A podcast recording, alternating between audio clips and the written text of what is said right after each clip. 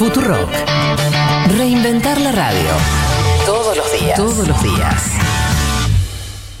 Unos monos se lanzaron sobre un empleado de un hospital de la India, cerca de Nueva Delhi, y le arrebataron muestras de sangre de pacientes que habían dado positivo por COVID-19, lo que provocó el temor de que los primates contribuyan a propagar el coronavirus. Los monos se llevaron tres muestras antes de huir y trepar los árboles cercanos. En las imágenes captadas por un ciudadano, se puede observar cómo uno de ellos mastica su botín. De acuerdo con el director de la Facultad de Medicina de Merú, las otras dos muestras fueron encontradas más tarde y no presentaron daños.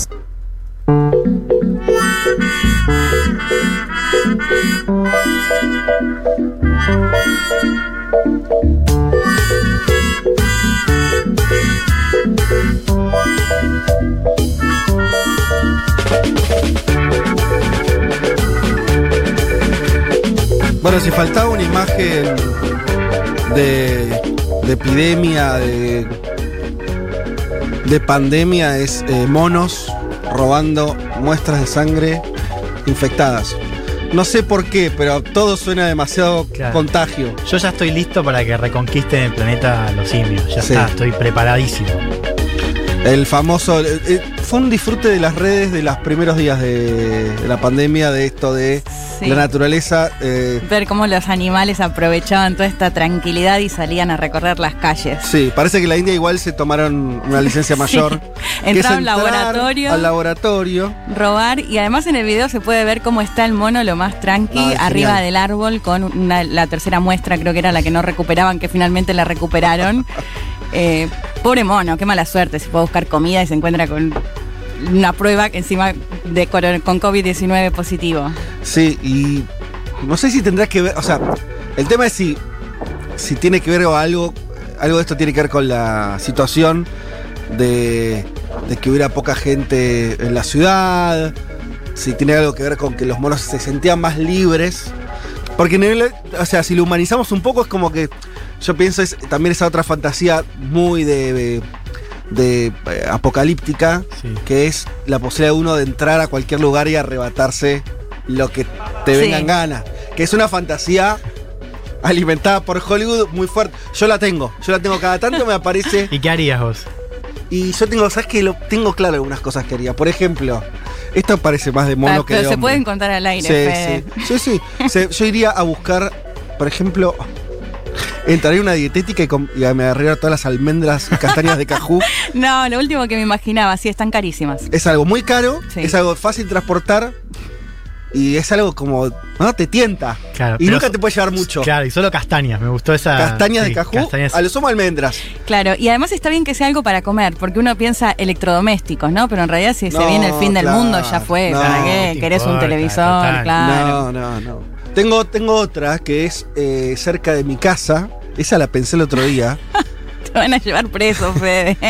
La pensé el otro día que si, si esto termina como cuestión apocalíptica de verdad, eh, hay un despacho de bebidas que es, no es exactamente una whiskería ni nada tan finoli, sino es una especie de al por mayor, pero solamente bebidas alcohólicas, whiskies, licores. Mm. Digo, ese va a ser mi primer lugar. y te queda cerca, está Y bien. sí, bien pensado. vas ahí, vas con un changuito, alguna cosa. O te quedás ahí. o te quedas- Haces, o te quedas ahí. Los monos habían quedado cerca del lugar, ¿no? Por eso los agarraron, creo. O sea, no se tomaron. Se quedaron ahí con, con- Claro. con las muestras esas y los agarraron rápido. Sí, bueno, el de la planta, de hecho, el primer cuestionamiento era por qué lo filmaban y no hacían nada para bajar a este mono de la planta con la muestra de sangre positivo Sí. de COVID. Eh, Así que unos minutos disfrutaron igual de toda esa situación de los monos entrando al laboratorio choreándose pruebas. Qué momento, ¿eh? Eh, ahora me estoy. Me, Ahora me, me hace pensar que, que me No, queda, que queda es, ¿no? es re difícil porque es lo que dicen ustedes. Hay un montón de productos que son muy Claro, tentadores claro. en situaciones normales, pero si vos no estás en una situación normal, pierden su valor completamente. Bueno, pero si es esta situación de pandemia que decís, bueno, por ahí más adelante lo puedo usar, ¿por qué no un electrodoméstico, esa máquina Sí. que siempre quisiste y, sí, y sí. está complicada? ¿Nos van a A denunciar mí- por apología de, de saqueo? No, no. A mí déjame. A mí creo que déjame con, con las almendras y y el alcohol. Con eso estoy bien.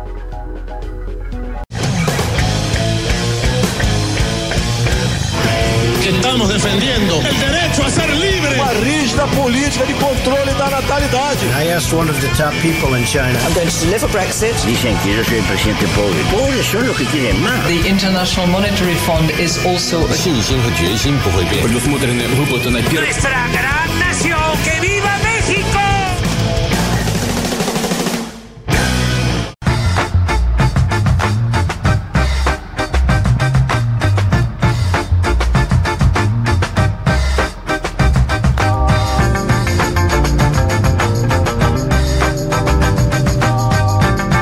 Domingo para todas y para todos. Nuevo programa de Un Mundo de Sensaciones, programa número 120. Saludamos a todos los que están del otro lado. Ya hay gente, bueno, dando rienda suelta a sus fantasías. Si bien no era consigna ni nada, pero es así, el oyente escribe. Y hay uno que me gusta particularmente, dice José Bouza de Caballito. Mi fantasía, quedar encerrado una noche en una quesería. Oh, o fiambrería. Sí, apoyo full. La tiró. Queso, Y tira, y tira, rico. tipo época de quesos. O sea, te tira el. el- ¿Cuál- que- cuál es la no época sé, de quesos? No sé, pero de- ya me imagino, medio campestre. Debe ser de esas lindas, de esas cosas, de esos lugares, ¿cómo se llama? Este, de. mm, Delicatessen. Claro. Eh, así manden eh, gendarmes, vengan de a todos, me sacan, eh, no le importa nada, eh, me sacan con las ruedas para adelante. Dice, bueno, yo me robaría un jeep. La gente ya, bueno. Un jeep. Eh, eh, bien. Bárbara Mona dice, buen día, les mones parecen estar, suelen estar muy desacatades, con la pandemia mucho más, bien por ellos. Eh, uh, uh, um, bien. Eh, mira vos, dice, hay una serie, droga, me la pasó una amiga, Monkey Thieves. Eh, no la conocía. Monitos ladrones. Bueno, en fin. eh, pero vamos a arrancar con nuestro programa, del cual no se va a tratar de eso, aunque va a tener mucho de situación eh, de revuelta, por así decir. Eh, semana tenía de la revuelta, ustedes saben lo que está ocurriendo en los Estados Unidos de América, en muchas de sus ciudades. Empezó en Minneapolis, se extendió ahora a buena parte del país. Eh, una situación muy grave, ahora estaremos hablando, hablando de eso, obviamente en relación con el asesinato de un afroamericano en manos o en rodilla, habría que ser más preciso, de un policía blanco, un clásico norteamericano y vamos a tratar de estar pensando esto es nuevo, esto es viejo, por qué sigue pasando,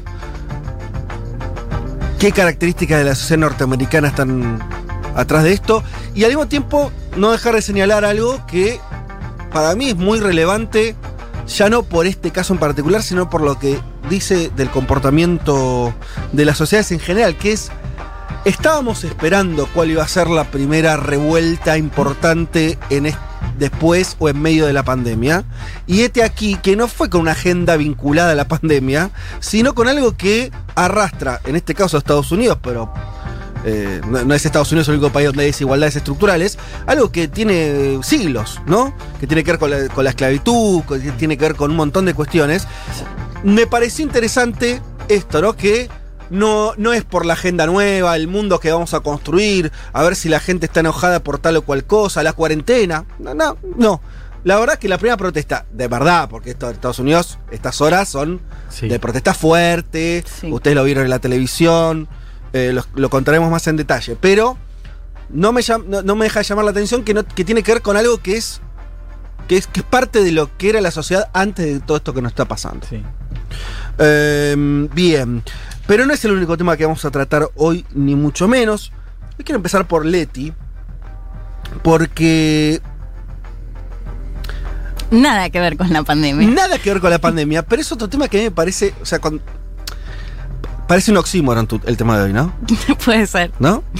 Eh, yo no sé nada de lo que vas a contar. Ah, qué bueno. Desconozco la, desco- Mejor, desconozco la mejor, materia. mejor. Bien. Desconozco la materia en su totalidad.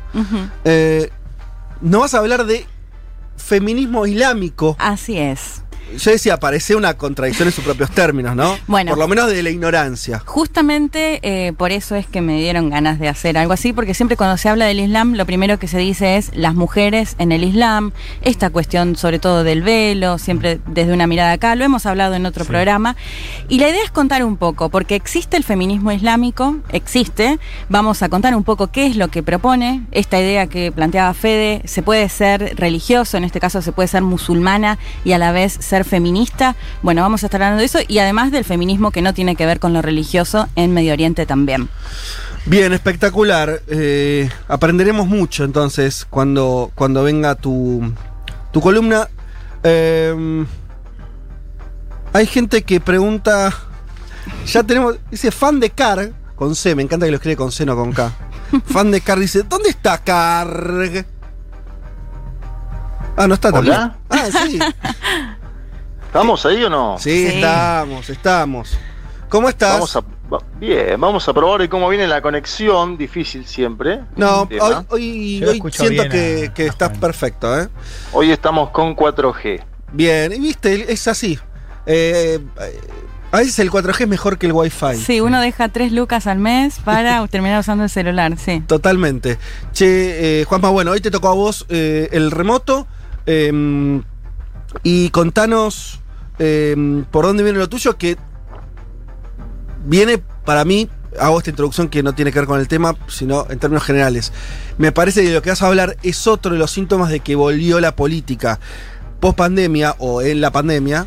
eh, y la política post pandemia parece ser bastante más cruda y bastante más al filo que, que la anterior. O sea, me pare, una de las cosas que yo me animo, si querés, a- no sé si a pronosticar o a intuir, que lo que se viene en los países en los que empieza a volver la política, la confrontación política y demás, es un clima mucho más áspero del que teníamos antes. No sé si compartís. Sí, comparto y estamos viendo, nada, hubo ayer movilizaciones en, en Argentina, hubo movilizaciones en México contra los gobiernos progresistas. Vamos a hablar de otra movilización eh, que tiene que ver con España. Eh, una semana muy movida para la política española porque empezó con Santiago Abascal encabezando justamente una concentración que pedía la dimisión del gobierno de Pedro Sánchez y una semana fuertísima de cruces en el Parlamento.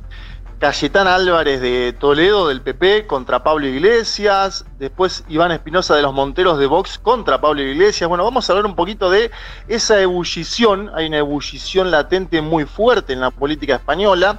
En el medio, el gobierno de España anuncia un ingreso mínimo vital para hacer frente a la crisis. La pregunta que nos vamos a hacer es cómo sigue la puja política hoy y si se han cruzado todos los límites porque los audios que yo les traigo son verdaderamente impactantes lo que está pasando en España, hay que prestarle atención. Ojo a España. Bueno, sí, sí. eh, y además España siempre lo. Es un tema recurrente, obviamente, de este programa. Lo seguimos de cerca por razones también de, de vínculos eh, lógicos, culturales, históricos entre Argentina y España. Eh, y lo que está ocurriendo me parece que es de un dinamismo y una. Y también, ojalá esto no sea así. Cuando uno mira el futuro, ¿no? Decís, uy, no, no llegar a ese lugar, en el sentido de una extrema derecha que parecía muy marginal hasta hace poco tiempo y hoy vas a contar algo que lo ubica casi en el centro del debate político español, algo que, que es preocupante. Y me, me gusta que hayas hecho el link con las protestas en Argentina. Puede parecer que es algo exagerado, pero si le das tiempo, esas exageraciones a veces terminan siendo la realidad. Vámonos al, al, al otro tema que vamos a tratar el día de hoy. Yo creo que este va a gustar particularmente a los oyentes también. Eh, porque vamos a hablar, ¿por qué no también? De una de las series del momento. Eh, la he visto, supongo que muchos de ustedes también. Me refiero a The Last Dance. Eh, y Ya se Elman sonríe, Juan, mira. Elman propuso, vos, vos me eh, dijiste, creo que fue en el chat grupal, que estabas muy, quedaste muy manija después de armar esta columna. Em, porque no es que vas a hablar del documental solamente, sino que algo que a mí me parece siempre muy interesante, en su momento también con, con Julia Rosenberg lo hacíamos seguido, que es pensar esos productos televisivos, culturales, audiovisuales, como algo más que eso y donde se expresan y hay un montón de claves para entender una sociedad, un momento Sí. histórico. Sí, es, es The, La- The Last, The Last Dance es un momento, digamos, es un retrato de una época. ¿No? Hoy vamos a contar un poco esa época, los 90, y especialmente cómo Jordan, o el rol que cumplió Jordan y la NBA para el triunfo cultural de Estados Unidos en esa época. ¿no? O sea, Jordan como dentro del marco de la globalización, dentro del marco de la expansión de la hegemonía de Estados Unidos, hoy vamos a hablar un poco de eso y estoy, estoy muy, muy manija. No sé, se, se te nota en la cara, en la expresión ya se nota alegría. Sí. No, y además porque tocó, porque la verdad que lo habías pensado antes, eh, me parece, sí, lo habíamos hablado antes de, Sí. de todo lo que está ocurriendo hoy en Estados Unidos, pero la verdad que a la luz de lo que está pasando con la comunidad negra en Estados Unidos me parece que cobra Sí. otro sentido. Sí, sí, vamos a pensar un poco eso, ¿no? O sea, ¿de qué manera trascendió Jordan? Si trascendió como una figura afroamericana Ajá. o simplemente como un jugador de básquet y demás, ¿no? Y ahí sí me parece que si pensamos en Jordan como un dispositivo que ayudó muchísimo a Estados Unidos, bueno, ahí también es algo interesante para pensar en, en- en esa lógica. Bueno, muy bien. Hoy estamos un poco norteamericanos y entonces vamos a escuchar una canción que a mí me gusta particularmente, tanto en su versión original como en este cover, que yo no sé si no lo mejora, cosa bastante extraña en los covers que sean mejores que su versión original. Escuchamos Personal Jesus en la voz de Johnny Cash.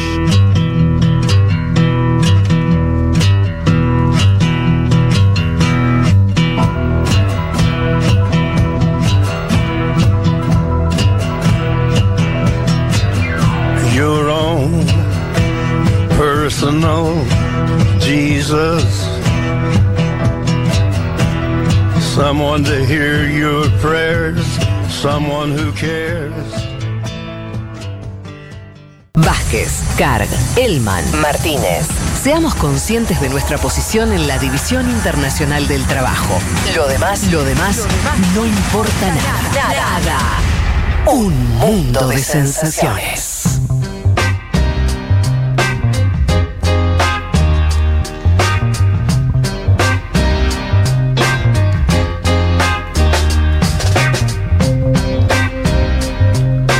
Bueno, muy bien, acá estamos. Ya listos, prestos para arrancar con los contenidos de este programa, que son muchos. Les comentaba en la apertura que obviamente esto es algo que nuestros oyentes, que además son gente muy informada, que, está muy atenta a lo que ocurre, eh, sabe de lo que estamos hablando. Em, ocurrió algo en Estados Unidos que es algo que viene ocurriendo obviamente desde hace mucho tiempo, que es el asesinato de eh, una persona de ascendencia afroamericana en manos de un policía. Hasta ahí no hay mucha novedad. Lo que le dio novedad a esto es que hubo un video filmado durante más de 8 minutos donde se ve a un policía Sí. blanco con la rodilla puesta sobre el cuello de esta persona, George Floyd, eh, un tipo muy robusto, dos metros, ¿no? Eh, que de hecho laburaba de seguridad en un boliche, o sea, imagínense esa contextura física. Eh, lo detienen y como parte de esa detención le aplica a este policía eh, un- su rodilla en la garganta y Floyd empieza a no poder respirar, se lo dice.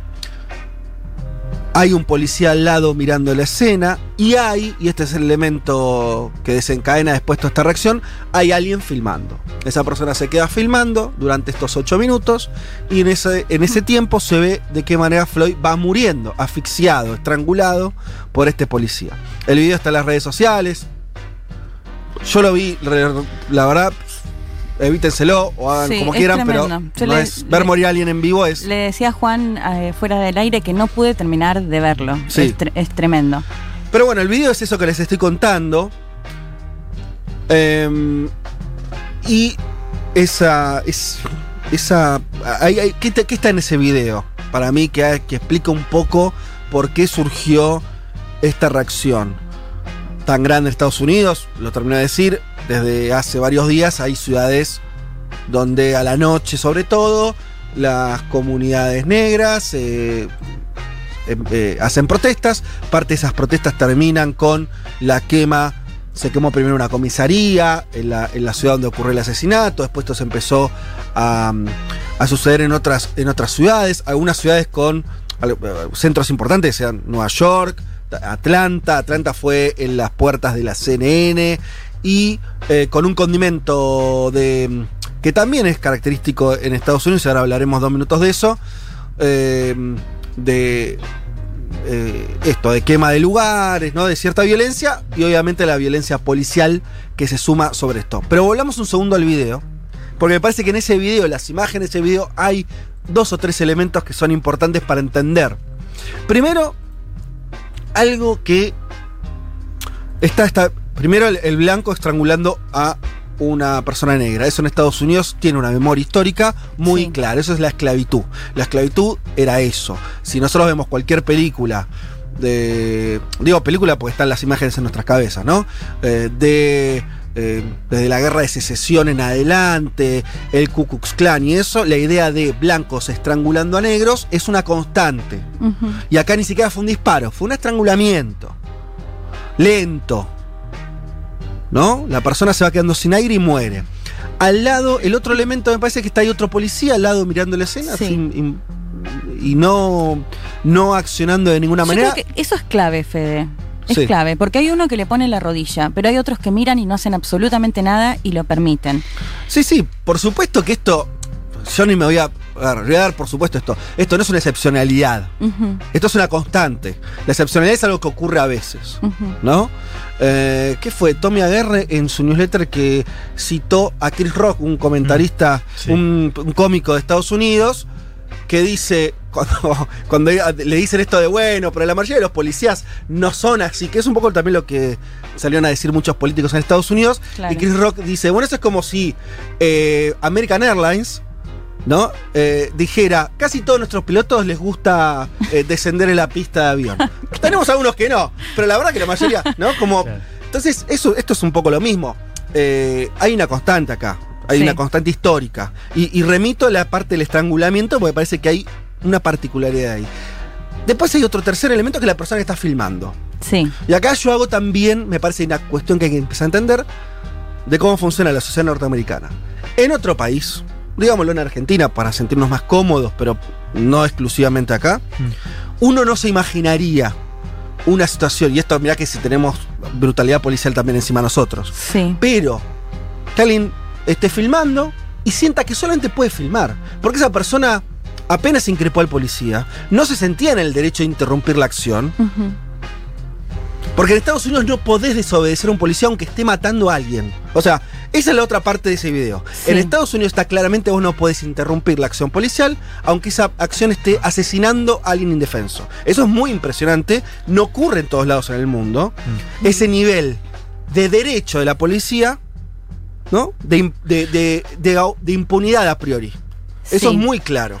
De hecho, y último dato, Sí, el policía que lo asesina recién levanta su rodilla cuando llega la ambulancia. sí. Él ya estaba muerto, la persona, y siguió en esa situación hasta que llegó el- el pa- los paramédicos. Como diciendo, yo sigo cumpliendo mi acción. Si esta persona murió, bueno. ¿Se Claro. entiende? Entonces, Eso configura toda una situación de, de cómo funciona, Sí. eh, por lo menos la- la- la- el vínculo entre fuerzas de seguridad y población en Estados Unidos. Y obviamente esto no ocurre con los blancos, con la población negra en particular, que me parece que es bastante particular. Más allá de la indignación, quiero decir, así funciona. Claro, habló la mujer que filmó el video, no sé si la escucharon, pero ella habló al otro día, creo, sí, bueno, un día después o dos días después, se la veía muy mal, llorando y diciendo esto, ¿no? O sea, lo filmé, yo iba caminando con mi primo a comprar no sé qué cosa, había esta situación, Sí. se me ocurrió agarrar el celular, filmar y se la, se la veía igual mal, diciendo, no pude hacer nada cuando estaba a unos pasos de esta situación y este policía lo mató. Igual, no sé si a favor de ella, pero sí quiero decir que me imagino, además la mujer también es afroamericana, o sea, digo, ahí también empiezan a correr todas estas cuestiones que, que contabas, ¿no? Porque también el temor de la mujer quizás ah, si se metía, porque también cuando ves el video decís...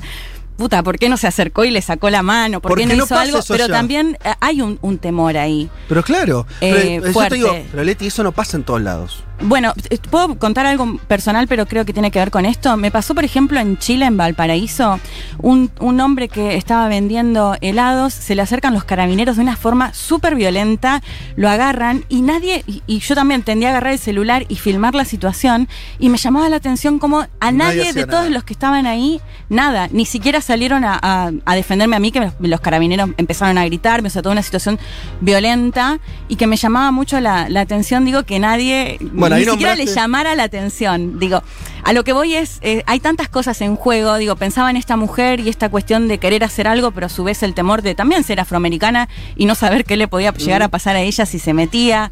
Eh, es, es difícil.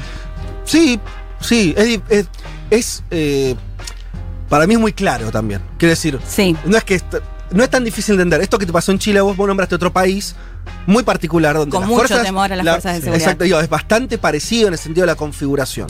Entonces, pero lo que voy, para poner otro ejemplo, esto no es hablar mejor Argentina, digo, eh, es para tratar de entender. Sí. En Argentina, ¿se acuerdan cuando fue sobre todo, por, por un caso, en la ciudad de Buenos Aires, eh, eh, durante, sobre todo el gobierno de Macri, el gobierno de la reta en la ciudad, que sacaban a la gente que estaba vendiendo en la calle, Sí, se pusieron sí. muy... Y vos tenías escenas, Sí. ¿no? Donde la gente no tenía mucho temor a increpar a la policía. Hmm. Increparla hasta físicamente. Bueno, eso es porque acá hay otra configuración respecto a los derechos, a, lo, a que al, al, al- a si la policía a priori siempre tiene razón o no. Claro. ¿no? Entonces hay, hay toda una serie de cosas ahí que son im- imp- importantes. Sí, Escuchemos unos segundos al presidente de los Estados Unidos de América, que salió a hablar, Donald Trump, obviamente, después de esto. Lo que vamos a escuchar son unos breves segundos, unas declaraciones que hizo eh, mientras, otra noticia que habrán visto, mientras despegaba este famoso cohete eh, de, en, eh, en- en la NASA, o sea, eh, en las instalaciones de la NASA, pero este cohete privado, público, este, Sí. SpaceX. el SpaceX, exactamente. Escuchemos a Trump que decía sobre eh, la muerte de Floyd. America justice is never achieved at the hands of an angry mob. I will not allow angry mobs to dominate. Won't happen. Bueno, en Estados Unidos la justicia nunca se logra de la mano de una multitud enojada. No permitiré que dominen las turbas enojadas haciendo referencia eh, a las protestas. Escuchamos el siguiente. Radical left criminals, thugs, and others,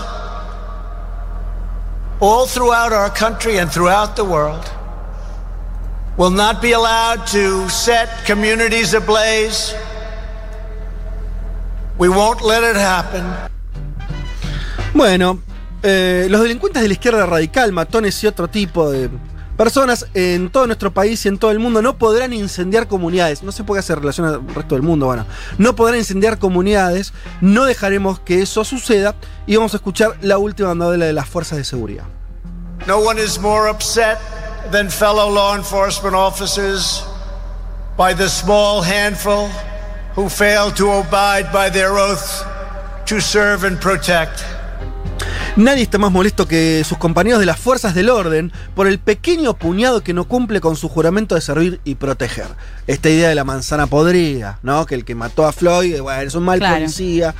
Y no es que es el típico producto de una sociedad Claro. que está así compuesta. Pero fíjate que se aplica lo mismo a los manifestantes y a las manifestantes, porque decir que solo son un grupo radicalizados, estos an- antifa, ¿no? estos movimientos más de izquierda, y no la, la sociedad que se está manifestando ante esta situación. Digo, también es reducirlo a eso. Sí, totalmente. Yo quería, para, para ir cerrando, obviamente comenten lo que quieran ustedes, pero esta una, una última idea que es, eh, que es la siguiente. Está bastante claro que el asesinato de esta persona tiene que ver con cuestiones muy profundas de Estados Unidos. No es algo que sucede ahora, no tiene que ver con Trump, no tiene que ver con este momento, sino que tiene que ver con la historia de Estados Unidos, donde es un país muy particular, donde millones y millones de personas fueron trasladadas como esclavos y después que terminó la esclavitud, esas comunidades no se integraron, no se integraron a la sociedad norteamericana como un todo. ¿Sí? Para poner otro paralelismo con nuestro país. No se integraron como se integraron los italianos en la sociedad argentina. Claro. ¿No? Que. eh, no, son un gueto. Son, una son comunidades que están incluso en, en Minneapolis, esta ciudad, estaba leyendo que es una de las ciudades más segregadas geográficamente dónde viven las comunidades negras y las blancas porque hasta la década del 50 estaba prohibido que un negro compre una casa en un barrio blanco. Bueno, eso es Estados Unidos. Entonces tiene que ver con eso lo que pasó. Lo que también me parece interesante decir, y se dice por ahí menos, es que las protestas, este tipo de protestas, también tienen que ver con eso. ¿Por qué? Porque también son protestas donde la ¿por qué la sociedad, por qué la sociedad quema una, una, comisaría o un shopping o lo que sea en vez de, eh, como dice Trump, no buscar justicia de otra manera? Eso pasa cuando esa sociedad siente que no tiene el camino habilitado para lo institucional. Es obvio lo que estoy diciendo, pero esto pasa en todos lados. Pasa volviendo a la Argentina, pasa a veces también cuando hay un asesinato, alguna vez pasó, que se quema una comisaría. eso pasa cuando la comunidad siente que el que tenía que protegerlo lo, eh, lo lastimó y no encuentra una, un vehículo político, institucional para expresarse. Si lo encontrara, se actuaría de otra manera. Entonces, el tipo de protestas que vemos en Estados Unidos, yo a lo que voy es, no las veo radicalizadas en el sentido de que esto promueva un cambio muy grande, porque las veo muy débiles. Cuando una, una comunidad sale y quema, está débil, no está fuerte. Si está fuerte, manda un proyecto de ley, si está fuerte, hace movilizaciones eh, gigantes, ¿no? Eh, eh, Estados Unidos tuvo un momento de movilizaciones pacíficas en la década del 60 por los derechos civiles, duró pocos años, consiguieron muchas cosas, pero fue una, una fue, le costó mucho llegar a articular políticamente. Hoy las comunidades negras están desarticuladas, sin liderazgos nacionales. y tampoco crees que todo este movimiento que se está dando ahora desemboque en. No. Lo decíamos con, Juan, lo charlábamos antes. Soy muy pesimista. Recordábamos, ¿se acuerdan ustedes? Un grupo de estudiantes que se hartó de que los maten mm. por esto de, eh, la facilidad con la que la gente puede comprar armas. Y en, pasó miles de veces en escuelas en Estados Unidos. Y una escuela, creo que fue en el estado de la Florida, se organizaron, hicieron manifestaciones y dijeron basta. Y dijeron, lo que hay que hacer acá es regular la venta de armas. Hicieron movilizaciones en todo el país. Esa agenda desapareció. ¿Por qué? Porque las armas en Estados Unidos es parte del fundamento de esa nación. Entonces no lo cambiás con eh, así nomás. Igual que es un fundamento su eh, raíz esclavista y no lo cambiás así nomás. A lo que voy Yo hay una, una cosita sobre lo cultural como para también marcar algo positivo, entre comillas, en una situación que es eh, trágica, lamentable, de un asesinato. Y es que, por ejemplo, va a hablar ahora Juan Elman sobre la NBA, eh, va a hablar sobre Michael Jordan. Bueno, en el 92, cuando fue un incendio en Los Ángeles, después de un abuso policial muy similar a este, eh, hubo una, una, batalla en la ciudad durante seis días. En aquel entonces, por ejemplo, los jugadores afro en la NBA se quedaron en silencio ante eso y los que hablaron, hablaron en contra de aquellas movilizaciones posteriores. Ahora estamos viendo una generación, por ejemplo, con LeBron James, por marcar un caso muy concreto de el futbolista, el basquetbolista, digo, más eh, eh, famoso actual. Bueno, están diciendo hasta acá basta, muchachos. Y estoy mirando también futbolistas muy conocidos a nivel internacional, Kylian Mbappé. Me parece que hay un movimiento que se empieza a dar en algunos eh, sectores de la cultura, del deporte, y ya no, no, está dispuesto a no condenar estos hechos. Digo como para marcar algo positivo. Vos bien decís, las comunidades afroamericanas en Estados Unidos están desarmadas, pero me parece que acá hubo una especie de límite muy fuerte en esos ocho minutos que lograron esto y que lograron también que un expresidente como Barack Obama salga a decir esto es inaceptable. No sé en otro momento si un expresidente hubiera dicho lo mismo. Totalmente, sí. No, a ver, yo soy pesimista, pero a lo, que, ¿sabes lo, que, lo que me resultaba interesante pensar es, se muestra, y también Trump hace uso de eso, Trump o la derecha norteamericana, de, bueno, no se puede responder con, salvajismo, ¿no? Entre mm. comillas, a un asesinato, y, la discusión queda ahí. Y es una discusión que en Estados Unidos tiene un sentido circular, o sea, viene así siempre. Em, yo decía, hay un oyente acá, eh, dice, bueno, fuerte, si están fuertes mandan un proyecto de ley cuánto privilegio, no sé qué estás, qué, tiene que ver el privilegio, acá, pero ahondo el, el análisis y digo, por supuesto, si una sociedad se puede, se, defiende en términos estructurales y tiene capacidades políticas eh, de articular y demás, lo que hace es cambiar institucionalmente porque esos cambios son mucho más fuertes. Digo, un cambio institucional es cuando la comunidad negra en Estados Unidos pasó de no votar a votar. Bueno, eso Claro. cambia cosas estructurales, ¿sí?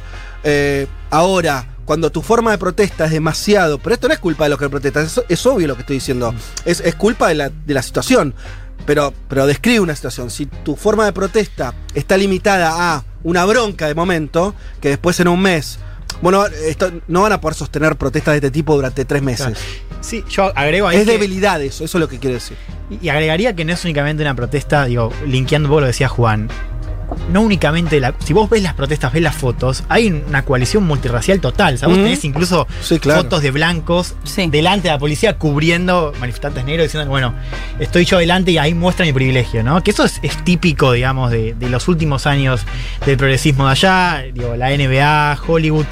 Lo que parece estar acá presente es la idea de que hay un país que se está manifestando, digo, es, es- es una realidad que es. Hoy Estados Unidos es un conjunto de países casi. Este es un país, digamos, que sí donde puede calar más el discurso de, de Trump, de la izquierda radical, donde claramente hay un miedo, donde hay un respeto a la autoridad eh, policial que no va a cambiar, que es estructural, y un país que, bueno, sí tiene, digamos, una, una idea mucho más solidaria con la comunidad negra, que busca la integración, que se manifiesta por Hollywood y demás, pero que está cada vez más separado, eso es lo que estamos viendo. Totalmente. Y hay algo que me parece clave para entender a ese otro país, que digamos es el país al cual Trump le habla y al cual Trump incluso puede aprovechar para decir, ojo, porque se está desbordando esto y porque hay un grupo de izquierda radical que está fogoneando algo que ya es violencia y los matones y demás, que es, hay una ansiedad que está presente ya hace varios años, y vos Leti lo, lo- lo- sé que lo sabés porque me acuerdo una nota de Christie del supremacismo blanco, que es, hay una realidad demográfica, que, lo- que se le llaman minorías a los negros, a las mujeres, pero Sí. no es cierto, no son minorías. Ajá. O sea, los blancos en Estados Unidos son cada vez más, minoritarios. Trump le está hablando a ese país. Y me parece que eso es una clave para entender por qué ese discurso podría calar mientras tenés el otro país que dice, che, esto no puede suceder más. Bueno, muchos mensajes, obviamente, también surgen debates. Nosotros no nos vamos a meter en. digo, traten, traten de hacer una escucha. digo, en dis- discutir en relación o pensar en relación a las cosas que, que conversamos. Igual, obviamente, tienen el derecho de decir lo que quieran, ¿no? Pero. eh, no estamos discutiendo si Argentina es racista o no, no, no, dije eso. Eh, ni, ni nos estamos metiendo en esa discusión. Usé paralelismos para entender las diferencias. Eh, no es lo mismo poner la etiqueta racista, no soluciona nada. Si querés, todos los países son racistas, sí, ok. Entonces, ahora lo que estamos entendiendo es la especificidad de Estados Unidos. Y vaya si la tiene. Vaya si hay una especificidad ahí eh, en relación a- al racismo en Estados Unidos. Lo que explicamos ahora eh, recién también, la cuestión de, también de la complejidad eh, en relación al lugar de, de las comunidades afroamericanas en Estados Unidos, que tampoco es lineal, que ganaron espacio, pusieron un presidente o un, un presidente afroamericano, eso existió. Ahora eso cambió, la realidad no. Incluso, y, y con esto por ahí podemos cerrar porque ya nos tomamos muchos minutos del programa, pero incluso hay muchos que piensan que la presidencia de Obama, más allá de, de todo lo que Obama no transformó, o si el tipo, incluso hasta si querés, fue un traidor, no importa. Pero solamente el hecho de que haya existido eso, si eso no generó una oleada Claro. de respuesta que la estamos viendo, tal vez en este caso en particular, puede que sí o que, o que no, pero en muchos otros casos donde hay, donde aumentó, hay muchos, hay- está bastante, es bastante consistente, ¿no? Que aumentó eh, la violencia en contra de las comunidades negras en estos años, no disminuyó. Entonces, alguna explicación hay. Una explicación política es decir, bueno, ¿no habrá sido una respuesta al primer presidente eh, negro en Estados Unidos? Bueno, pero fíjate que ahora gran parte de los afroamericanos y las afroamericanas eh, son quienes sustentan o se espera que apoyen un poco a Biden, digo, y solo por haber sido el vicepresidente de Barack Obama. Digo, me parece que ahí también hay que ver qué, qué es lo que pasa. Totalmente. Totalmente, sí, claro. Y, y también esto a decir, digo, obviamente que la, una vez que la, cuando la gente protesta también es la primera instancia en que se puedan modificar cosas.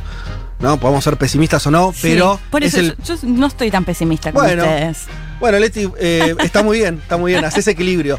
Y haces, digo, generás equilibrio interno. Así que en dos, tres meses, el año que viene, volvemos a charlar y vemos, vemos qué ocurrió. Ojalá hayan cambiado algunas cosas. Bien, vamos y volvemos. Un mundo de sensaciones. Vázquez, Carg, Elman, Martínez. Ver las cosas desde un rincón del mundo te da otra perspectiva.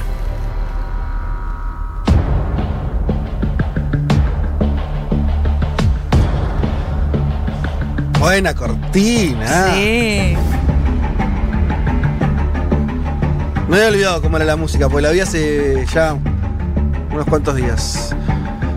Bueno, The Last Dance. Eh, si no la vieron, la recomiendo. Yo además no era. No soy fanático del básquet, ni mucho menos. Eh, pero la verdad que son esos documentales bien hechos, eh, que te interesan o que se van volviendo interesantes, eh, más allá de cuánta distancia no tengas con, con el objeto de estudio. Bueno, Elman, todo tuyo. Bueno, The Last Dance es un documental que cuenta de todo.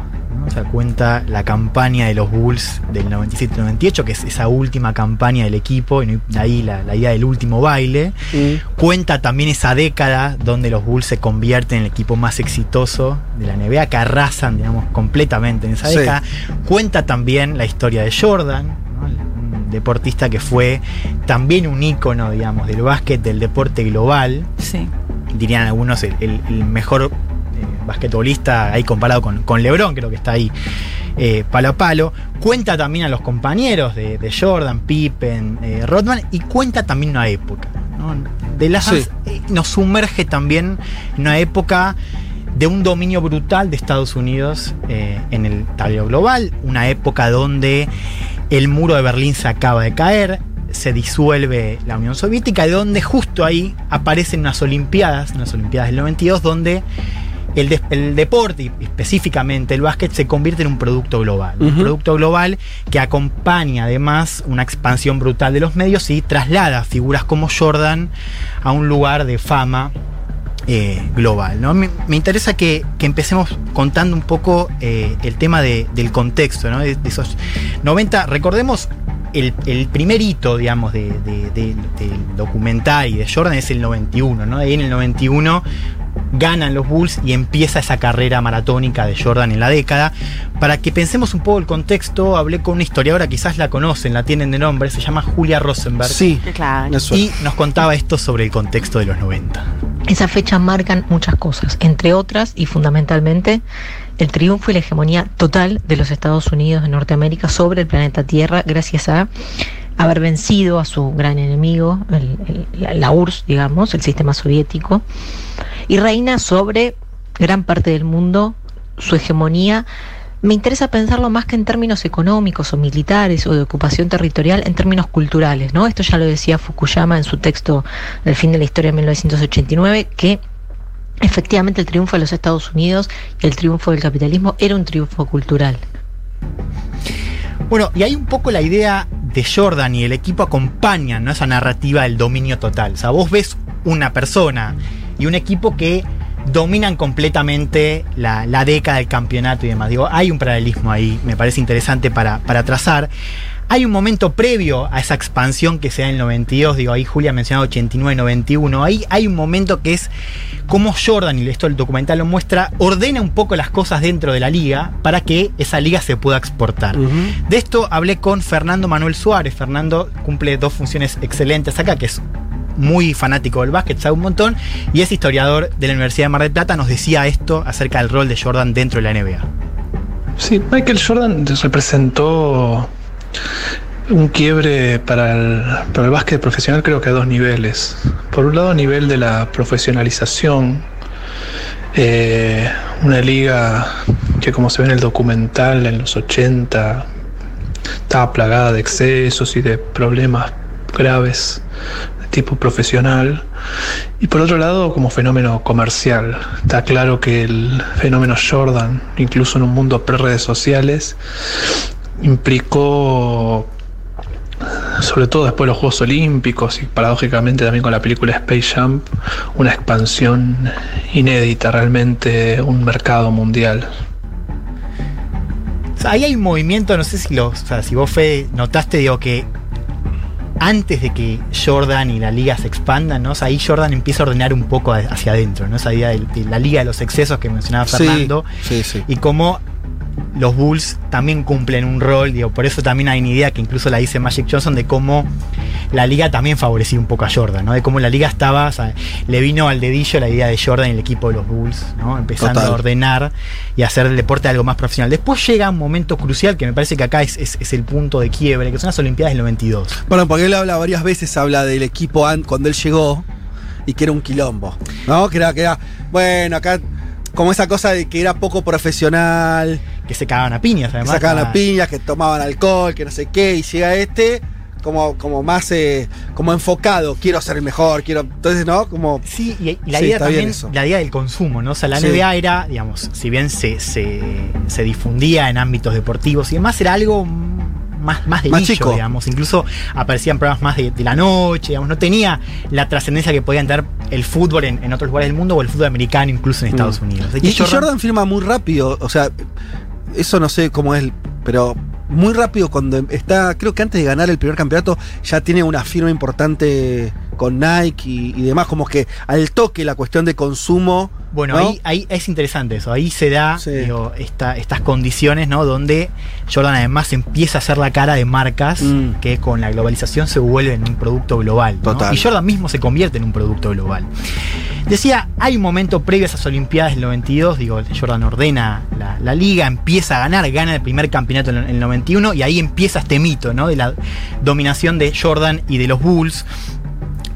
Las Olimpiadas del 92 fueron las, primeras Olimpiadas después de la caída del muro, ¿no? Ahí Estados Unidos arma su equipo eh, de estrellas de la NBA, digo, esto era algo inédito comparando los, los momentos anteriores, donde sí hay una, una dominación de Estados Unidos, pero no de la manera en la que dominó el 92 con ese equipo y el mito que se lleva a otro plano con el Dream Team, Magic Johnson, Bird y Jordan juntos en el equipo, y ahí es el momento de quiere donde se- el básquet se expande de manera global. ¿no? Estas Olimpiadas trasladan el básquet a un eh, escenario del deporte global y hay que tener en cuenta algo. Ya había deportes globales, digo, el fútbol siempre fue un deporte global, pero Estados Unidos no era bueno en fútbol. No, claro. No estaba, ellos, ellos no estaban ahí justo. Es decir, se consolida un deporte y se expande de una manera significativa en un plano donde Estados Unidos domina. Total. Yo quisiera ser lo suficientemente bueno y no lo soy para trasladar la sensación que a- tenía como adolescente Sí. en el 91, 92, no sé qué año fue exactamente, de sentir esas dos cosas que las contaba también Julia, que es, esta- Estados Unidos era, realmente estaba gana, había ganado algo importante, me refiero a la Guerra Fría, a la caída del... No sé cómo decirles cómo eso se sentía en el aire de forma tan muy plena, muy fuerte, y cómo, cómo la máquina cultural era algo que, no sé, Muy como- fuerte. muy fuerte. Perdón, hoy estoy muy contando historias mías, pero embragado, década del 90, era muy yankee todo, porque lo pensaba ahora en retrospectiva y los chicos sobre todo jugaban básquet, Claro, los Bragado. dos clubes, Bragado Club, Millonarios, y las chicas hacíamos gimnasia artística. De hecho, confieso que he hecho gimnasia artística en el entretiempo de un partido de básquet. Mirá, Digo, ah, o sea, hay algo cultural que Sí. pegó Bueno. de una forma tremenda. vos, sí, sí, sí. Escuchen esto, vamos a escuchar ahora un extracto del documental que son tres citas que van de, de seguilla y cuentan un poco de qué manera a partir del 92 se, se da un quiebre, digamos, se, se empieza a vender no solamente el básquet como un deporte global, sino la cultura de Estados Unidos Sí. a raíz de ese dispositivo. Las camisetas, todo, zapatillas. Escuchémoslo. Yeah, I think it was the first time that sports was being sold in a cultural way. We were selling Americana. And then what attached to it was this incredibly handsome, successful player, his swagger. And people wanted to be part of that. Michael was the most recognizable, the most popular sports figure, but really cultural figure in the world. He was really a global superstar. Bueno, ahí hay una primera cita que, que creo que quedó afuera, que era. No era solo la moda o la música estadounidense la que se exportaba a otros países, ¿no? De repente también era la NBA. Claro. Y ahí, el- el- la segunda, que me parece la más interesante, que la dice incluso un ejecutivo de NBA, dice, fue la primera vez que el deporte se vendía de forma cultural, ¿no? Estábamos vendiendo, lo dice el propio ejecutivo, estábamos vendiendo la cultura estadounidense. Y lo que te atraía a eso era este jugador increíblemente guapo y exitoso, canchero, y todos querían ser parte de eso. Claro. Y la tercera dice, bueno, ahí Jordan se convierte no solo en una figura global, sino en un símbolo cultural Hmm. de Estados Unidos. Y ahí vuelvo a esta idea que decía Julia, digo, la hegemonía de Estados Unidos en ese momento particular, porque digamos, no es lo mismo después del 2001, estamos pensando la primera parte de los 90, era un triunfo cultural. Sí. Y la idea de todos quieren ser parte, todos quieren ser parte de, eh, de- de- de ese de ese escenario, de ese juego, digamos, de, de- de todo lo que estaba traído con, con ese consumo y todo lo que estaba. Y, y en todo sentido, Juan, porque hasta pienso cuando Magic Johnson contó que tenía HIV, no sé si se acuerdan, pero creo que fue en el comienzos de la década del 90 y lo recuerdo perfectamente. Digo, o sea, como, imagínate, adoles- muy adolescentes, muy pendientes de todo lo que pasaba con los jugadores, con los basquetbolistas. Y ahí, Juan, ¿te puedo hacer algún comentario? Por supuesto. No, te digo, algo que me parece que no está en el documental y que es interesante para pensar tu columna, es que yo me preguntaba, el declive de Estados Unidos a nivel eh, mundial, ¿no, no se ve también eh, bastante nítido en el declive de Jordan? Un declive que no aparece en el documental, porque digo, el documental omite cuando Jordan perdió jugando para los Washington Wizards. Jordan después de todo esto vuelve. Eh, el documental omite cuando Jordan después pierde gerenciando a Charlotte Hornets, otro equipo. Son dos experiencias muy malas, malísimas de Jordan, por ahí equiparables acá a Maradona cuando volvió con Newell's, por ahí equiparables a Maradona cuando dirigió varios equipos. Ahí Fede eh, nos contará su experiencia, pero digo, eh, Jordan no siempre ganó. Eh, y en el documental siempre aparece esta imagen de me atacaron, pero yo ahora ataco mejor y gano, obviamente por el Jordan de los Chicago Bulls. Y me parece que hay una especie de, de paralelismo entre el declive de Jordan como deportista y como figura del deporte y el declive de los Estados Unidos de América. Fíjate que él se va de, lo- de- de los Bulls o deja Sí. los Bulls y a los dos años China ingresa en la OMC, se despliega a nivel mundial. Bueno, no, no quiero meterme mucho a fondo en eso, pero me parece que hay, hay algún tipo de analogía. Y después lo otro, qué espalda que tiene Maradona. Entre nosotros es impresionante ver, después de ver este documental, eh, Jordan no se anima a apoyar a un candidato demócrata. Es increíble. Bueno, ahora vamos a ver un poco de eso. Yo tomo lo que decís, lo quiero dejar para el final como una pregunta y ahí quiero tu, tu opinión porque me parece que hay un personaje que muestra eso en el documental. Pero antes, me parece que, que está bueno pensar en esta idea de- del deporte y de Jordan como un dispositivo ¿no? de hegemonía y de, y de soft power. Incluso el profesor que se llama Joseph Nye, que es el que acuña el término soft power, este, el, poder blando, que es el poder mediante la, seducción, digamos. Sí. ¿no? O sea, en lugar de poder militar o poder económico, en lugar de la coerción es mejor seducir. ¿no? Y ahí la cultura y el deporte juegan un rol central. Y el tipo dice: la gran mayoría de soft power estadounidense fue producido por Hollywood, Microsoft, Harvard y Michael Jordan. O sea, Claro. ni siquiera la NBA. Mirá. Michael Jordan. Y ahí me acuerdo de esta cita de, Silver que, que escuchamos hace un rato de todos querían ser parte, ¿no? Ahí Jordan, y la- el documental lo muestra bien. Eso, eso puede tener que ver, porque Jordan, y acá volvemos un poco a la cuestión que hablábamos al principio del programa, de la comunidad negra en Estados Unidos, no expresa, expresa como el mejor Estados Unidos posible también, ¿no? Porque es el. es eh, eh, un afroamericano triunfando, siendo millonario, ¿no? Como siendo parte del sistema de forma exitosa, ¿no? Total. Como, casi como la, la mejor cara que puede mostrar eh, Estados Unidos hacia afuera. Miren Claro. lo que somos. Sí, y para pensar eso hay que entender que Jordan también fue un producto. Y el rol del producto en ese momento y del consumo no era algo menor. Quiero que escuchemos de vuelta a Julia Rosenberg hablando un poco del rol que tenía esta idea del consumo en ese particular momento global. Lo que empieza a pasar es, uno podría decir, eh, que se, muy entre comillas, democratiza el bienestar. ¿En qué sentido? En el sentido de que lo que pasa a regir las sociedades es la idea del consumo. La idea de que el bienestar tiene que ver con consumir ciertos productos, ciertas formas de vida. No queda en el planeta Tierra a partir de 1989 proyecto político que proponga algo distinto a la idea de consumo. Incluso aquellos estados, aquellos gobiernos, aquellos proyectos políticos que proponen un estado más fuerte, tienen en su núcleo una idea de redistribuir el consumo, ¿no? Como nos pasa hoy en día, aquellos estados un poco más fuertes siguen sosteniendo que la idea de bienestar es, distribuir el consumo. Bueno, en ese sentido el triunfo de los Estados Unidos ha sido total. Bueno, ahí la idea que, me parece importante es, es esto de- del consumo y Jordan, digo, insertado en, eso- en esa idea de Julia como un producto más. Mm. O sea, Jordan era un producto también a consumir.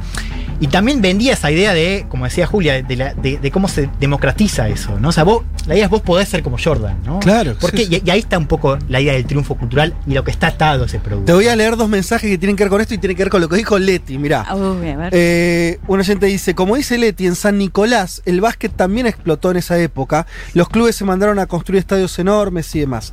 Eh, también hay gente que nos dice, el básquet no surgió por eso en Argentina, ya sabemos. Lo que estamos tratando, traten de escuchar la mejor, o sea, con la mejor leche. En vez de- no lo hagan enojar a Fede. no me hagan enojar. No, pero cómo se consumía, todos tenían una camiseta de Jordan, por ejemplo. Obvio. Y las zapatillas que se compraban eran las zapatillas que usaban los jugadores de básquet. Mar Roller dice, soy de Bragado. Eh, soy de Bragado y me acuerdo los, los looks de les pibis que jugaban en Bragado Club Total. eh, e ir a ver los partidos. Mi hermano se creía Jordan. Totalmente. Así que es esto, digo, lo que, ligado Sí. a lo que vos decías, con lo del soft power. El soft power es esto, es, Sí. es bragado también. Total, total. Es eso, es la camiseta de sí. Jordan en bragado. Y, y no es solo esa difusión, digo, es también, o sea, ¿qué, qué dices? O sea, ¿qué vendía Jordan? Y, Claro. y por qué funcionaba? Esta idea de eso. Vos podés llegar a hacer eso, ¿no? E- Esa es un poco la idea del Sí. cine americano, digamos, ¿no? Si vos te esforzás, podés llegar a ser, Jordan, a ser Jordan. Y si no podés ser Jordan porque no tenés el talento de Jordan, al menos podés consumir los productos que consume Jordan. De hecho, el hay un capítulo que es el capítulo de las Olimpiadas que muestra la publicidad de Gatorade, que es Sí. Be Like Mike, ¿no? Sí, sí. Vos podés ser Claro. como Mike. Vos si tomás Gatorade, si usás la zapatilla de Jordan, podés ser como él. Digo, ahí está de vuelta esa idea de- de- del, do- del doble juego Sí. del consumo. Por último, quiero hacer foco en, digo, no solamente Jordan era un producto, sino qué producto era Jordan. Y ahí un poco linkea con esto que hablamos al principio. Escuchemos el último audio de Fernando Suárez que dice, ¿qué perfil jugaba Jordan en ese, en ese consumo del producto? Jordan encarnó bien el perfil de figura que se quería saltar en los 90. Era un afroamericano que claramente tenía una historia de superación personal, pero al mismo tiempo reflejaba esa superación con los parámetros que se esperaban en ese momento. Era una superación desideologizada, eh, aspiracional, eh, de autosuperación personal, digo, esa figura de Jordan jugando al golf y fumando habanos, que contrastaba fuertemente con, con figuras más politizadas del periodo anterior como Mohamed Ali o Karim Abdul-Jabbar. En ese sentido, es muy notable el desplazamiento. Y ahí me parece que está la clave para pensar eso que decíamos al principio. ¿no? Sí. O sea, Jordan había trascendido, ya no era una figura negra como Ali. No, claro. Era un basquetbolista. De hecho, Sí. él dice, y creo que está en la serie esta idea de Ali era activista, yo soy jugador de básquet. Sí, sí. ¿no? Y también muestra un poco lo que se esperaba, digo, para que Jordan sea un producto global, para que Jordan sea un dispositivo de hegemonía. Digo dispositivo, no, o sea, no quiero desalentar esta idea de che, se junta de repente Kissinger, No, viste, claro, decir, sí, Reagan, sí. che, La vamos, conspiración. vamos por acá. No, Claro. no hay conspiración, pero claramente Jordan funciona como una herramienta más de esa expansión. Y para que se dé esa expansión, Jordan tiene que, tiene que, por ejemplo, dejar de hablar De o- política. De política, Claro. digamos, ¿no? Y ahí está, se quiebra. Está muy que- bueno la imagen porque Estados Unidos con, con, con Mohamed Ali tiene un recontra campeón, tiene un recontra ídolo popular, un deportista de la hostia, ¿no? Sí. Y no puede ser eso porque el tipo tenía ideas políticas. Entonces Claro. era parte del debate político de Estados Unidos. No podía ser exportado, ni siquiera consumido internamente, Claro. como lo mismo, igual que Jordan. Total. Claro. Por supuesto. Claro, para, para que un jugador afroamericano trascienda de esa manera, tiene que eh, amoldarse, digamos, cierta lógica, ¿no? Por ejemplo, no hablar, callar cuando, esto que mencionabas al principio, cuando tenés un, un riot como el que vimos de esta semana, Sí. y de repente hay un, un consenso de, che, hablemos de esto, y Jordan dice no, y dice, los republicanos también compran zapatillas cuando, esto también mencionaba Juan, esta campaña del demócrata contra un republicano donde claramente se le pedía a Jordan que hable Claro. y no habló. Por último, quiero dejar dos ideas. La primera tiene que ver con esto que decía Juan de, de- de la hegemonía de Estados Unidos. A mí me parece que así como el, el- la- el documental traza un buen perfil de Jordan, también Sí. traza un buen perfil de otro de sus compañeros que es Dennis Rodman. Sí, claro. Rodman, así como Jordan, también es un retrato de esa época. Digo, así como Jordan era la elite, el establishment, todo lo que se esperaba dentro de los márgenes de, la, de lo profesional del básquet, digo, la competencia, una buena relación con los medios, un individualismo que era muy fuerte, un ego, pero controlado, Rodman lo lleva eso al extremo, digamos, ¿no? Rodman de los pelos locos, la transgresión, el que está con... Es con como el rapero de los, ¿no? Es como el. eh, eh, cumple esa función más. El y es interesante hopero. porque lleva esos mismos valores de la década a un extremo. Digo, de ese individualismo hace esta cosa del ego y la celebridad total. ¿no? Está- es un tipo obsesionado por la fama, ¿no? Y, y me parece que hay algo ahí también para, para pensar. Hay una frase que me, me pareció genial de, Matthew Continetti, que es un, profesor que hace también una review de, de, mm, del documental que se llama eh, The Last Dance y el fin de la historia, pensando en lo que decía eh, Julia. Dice, cuando Jordan se, Jordan se retira, fue bueno, vuelve a jugar a los Wizards y demás, Rodman juega unos años más y después se va a trabajar al aprendiz, aprendiz. Ah, mira. Al programa de Ah, Trump. Claro, donde trabaja Wow, no sabía y es No. despedido por el hombre que le puso fin al fin de la historia. Es interesante cómo Rodman Bueno, echa Trump. termina trabajando. Digo, ahí también hay un retrato de esa Sí, época, ¿no? Que culmina ahí. Y la última idea la hago bien simple y un poco lo que decía Juan, digo, para, para, para traer otra mirada, que es, yo no sé cuánto de esa hegemonía o ese soft power se fue. Digo, porque nosotros la hablamos, ¿te acordás hace unas semanas que Ujú. dijimos, citábamos un artículo y decíamos, había dos preguntas para entender cómo la hegemonía de Estados Unidos sobrevivía. Una era que la moneda, digamos, a la cual las clases medias confían es, el dólar. La otra es una pregunta que es ¿a dónde mandarías a tus hijos a estudiar o trabajar? Y la respuesta a una gran mayoría de las clases sectores medias en el medios mundo altas. era Estados Claro. Unidos y Sí. tiene que ver también con este Sí. poder de Hollywood, de eh, bueno, de la NBA, del deporte, etcétera. Yo me parece que ahí el documental también nos muestra que esa hegemonía o ese soft power tiene todavía una supervivencia acá, que no está, digamos, que el- la coca, el símbolo del consumo, de, de- de eso que, que- que tenía mucho que ver con ese triunfo cultural de Estados Unidos 90. Si bien hay un declive que es total, Ujú. Hay también algunos elementos que nos dan cuenta de que esa hegemonía sigue teniendo supervivencia. The Last Dance también nos recuerda eso. A ver, eh, Car, eh, porque recordemos, eh, Juan Malcar estuvo también hablando de Last Dance y haciendo lecturas políticas en relación al documental en Seguro La Habana esta semana. Eh, ¿Qué querés agregar? No, no, me parece que está perfecto eh, lo, lo que marca Juan. Por ahí un poco con, con el personaje este de Dennis Rodman que se venía charlando, un personaje extrovertido que aparece en la serie yendo a Las Vegas, que es el novio de Madonna. Bueno, ahora es amigo de Kim Jong-un, este señor. Digo como para mostrar. es. Más allá, más allá de que él, más allá de que él está completamente desquiciado. Sí. También puede marcarnos algo de que aquel que estaba, que era novio de Madonna, que estaba de fiesta en Las Vegas, que se iba de los entrenamientos porque le gustaba, le gustaba ese tipo de cultura norteamericana, terminó apoyando a Kim Jong-un en Corea del Norte, ¿no? Es amigo personal de él. Sí, total. Viaja, viaja a, Piñon- a eh. Viaja Eh, muy cada- seguido cada a jugar al básquet. Sí. ¿Qué sé yo? Eh, evidentemente este documental da para mucho. ¿eh? Este, y sí. Y me parece interesante la pregunta que queda ahí flotando, un poco que, que decía Elman recién y también que, que vos, Juan, te preguntabas. ¿Hay declive de ese soft power norteamericano? Por ahí en relación a esos años 90 podemos decir que sí. O yo me pregunto, por lo menos la, parte del impacto, ¿no? Yo volvía a esa imagen de eh, adolescente viendo, viendo esa, como, cómo se armaba eso, y era bastante impresionante. Por ahí después de 20 años, uno lo siente más natural también. ¿No? ¿Cuánto hay de decadencia? ¿Cuánto hay de naturalización? Eh, es una pregunta interesante en relación también a China, lo que vos decías, eh, Juanma, de, de, bueno, va surgiendo otro poder paralelo, ese poder le disputa, soft power no le disputa, puede, no puede, no sé, son cosas ahí me parece que no tenemos respuestas acabadas, pero son las preguntas que están en el aire y nos van a acompañar de acá en más. Eh, bien. Bueno, tenemos muchísimos mensajes. Lam- Lamento no poder eh, leerlos, realmente son cientos y cientos. ¿eh? Eh, bueno, hay muchos, muchos. Se ve que este, este tema... no, sí, sí. Pero bueno, sí, Bruno dice, Jordan era el icono que necesitaba Estados Unidos para expandir un producto eh, autóctono del lugar. El BAD que siempre fue estadounidense. Eh, Nico dice que tener en cuenta cómo era el modelo de publicidad en su momento, tomando el ejemplo de la publicidad de, Ga- de Gatorade. Uy, es muy largo este mensaje. En ese entonces justamente se buscaba que el consumidor anhele ser como el famoso. Claro. Bueno, era, está bien eso, un poco lo que, lo que decíamos. Eh, Nico, era- es largo el mensaje interesante, pero no llegamos a leerlo todo. Y hay uno que se pregunta algo interesante, que es, ¿y, y Messi no es un poco lo mismo? Y yo diría, bueno, el tema es que Messi atrás tiene España. Claro. ¿Qué sé yo? ¿Qué exporta ahí? Claro, bueno, ahí está Adidas también. Sí, Claro. una cosa más corporativa común. Es No- interesante igual la pregunta. Sí, porque me sí. parece que es distinta la situación igual. Digo, detrás de Messi no sé si, es- si está España en sí, así como se planteó, como le planteaba Juan recién con respecto a, a Jordan y La- Estados l- Unidos. Sí, la- viste, muchos dicen que la Liga Española también se termina de, de ocupar ese lugar. Antes estaba Italia como la gran liga, ¿no? Claro. Eh, de fútbol europeo, lo reemplaza España y un poco Messi también eh, algo de. o mucho tiene que ver con eso, pero no, no, no, no tenemos el, el imperio atrás, por decirlo rápido. Claro. ¿no? Me parece que es esa por ahí un poco la, la diferencia.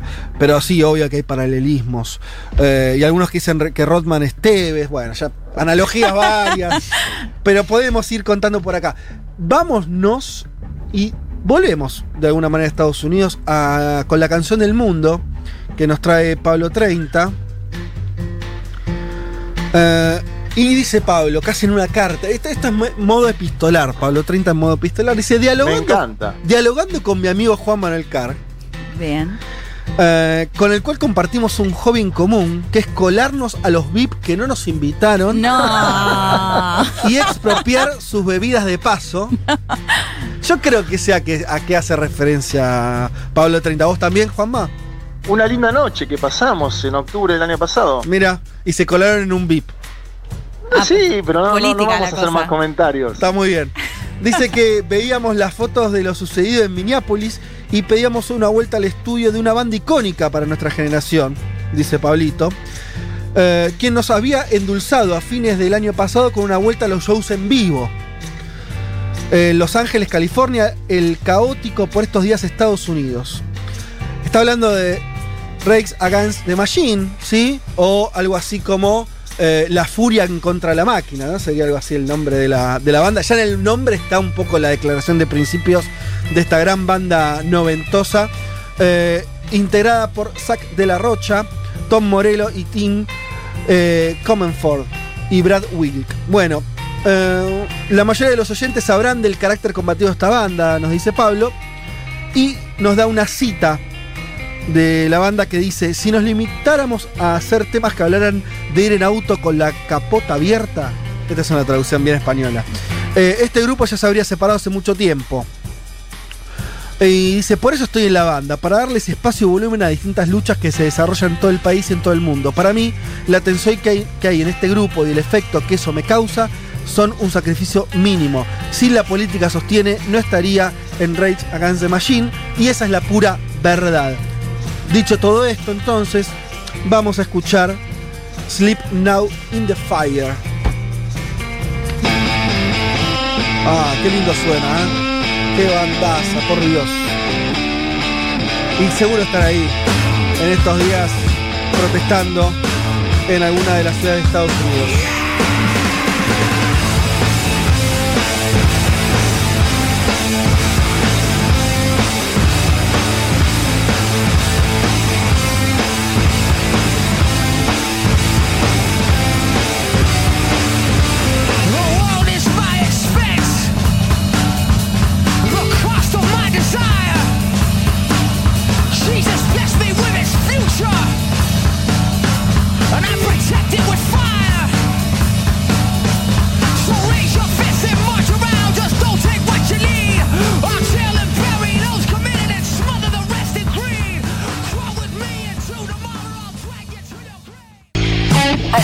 La tarde. La. Vázquez, Carg, Martínez, Elman te traen un mundo de sensaciones. Una solución argentina para los problemas globales.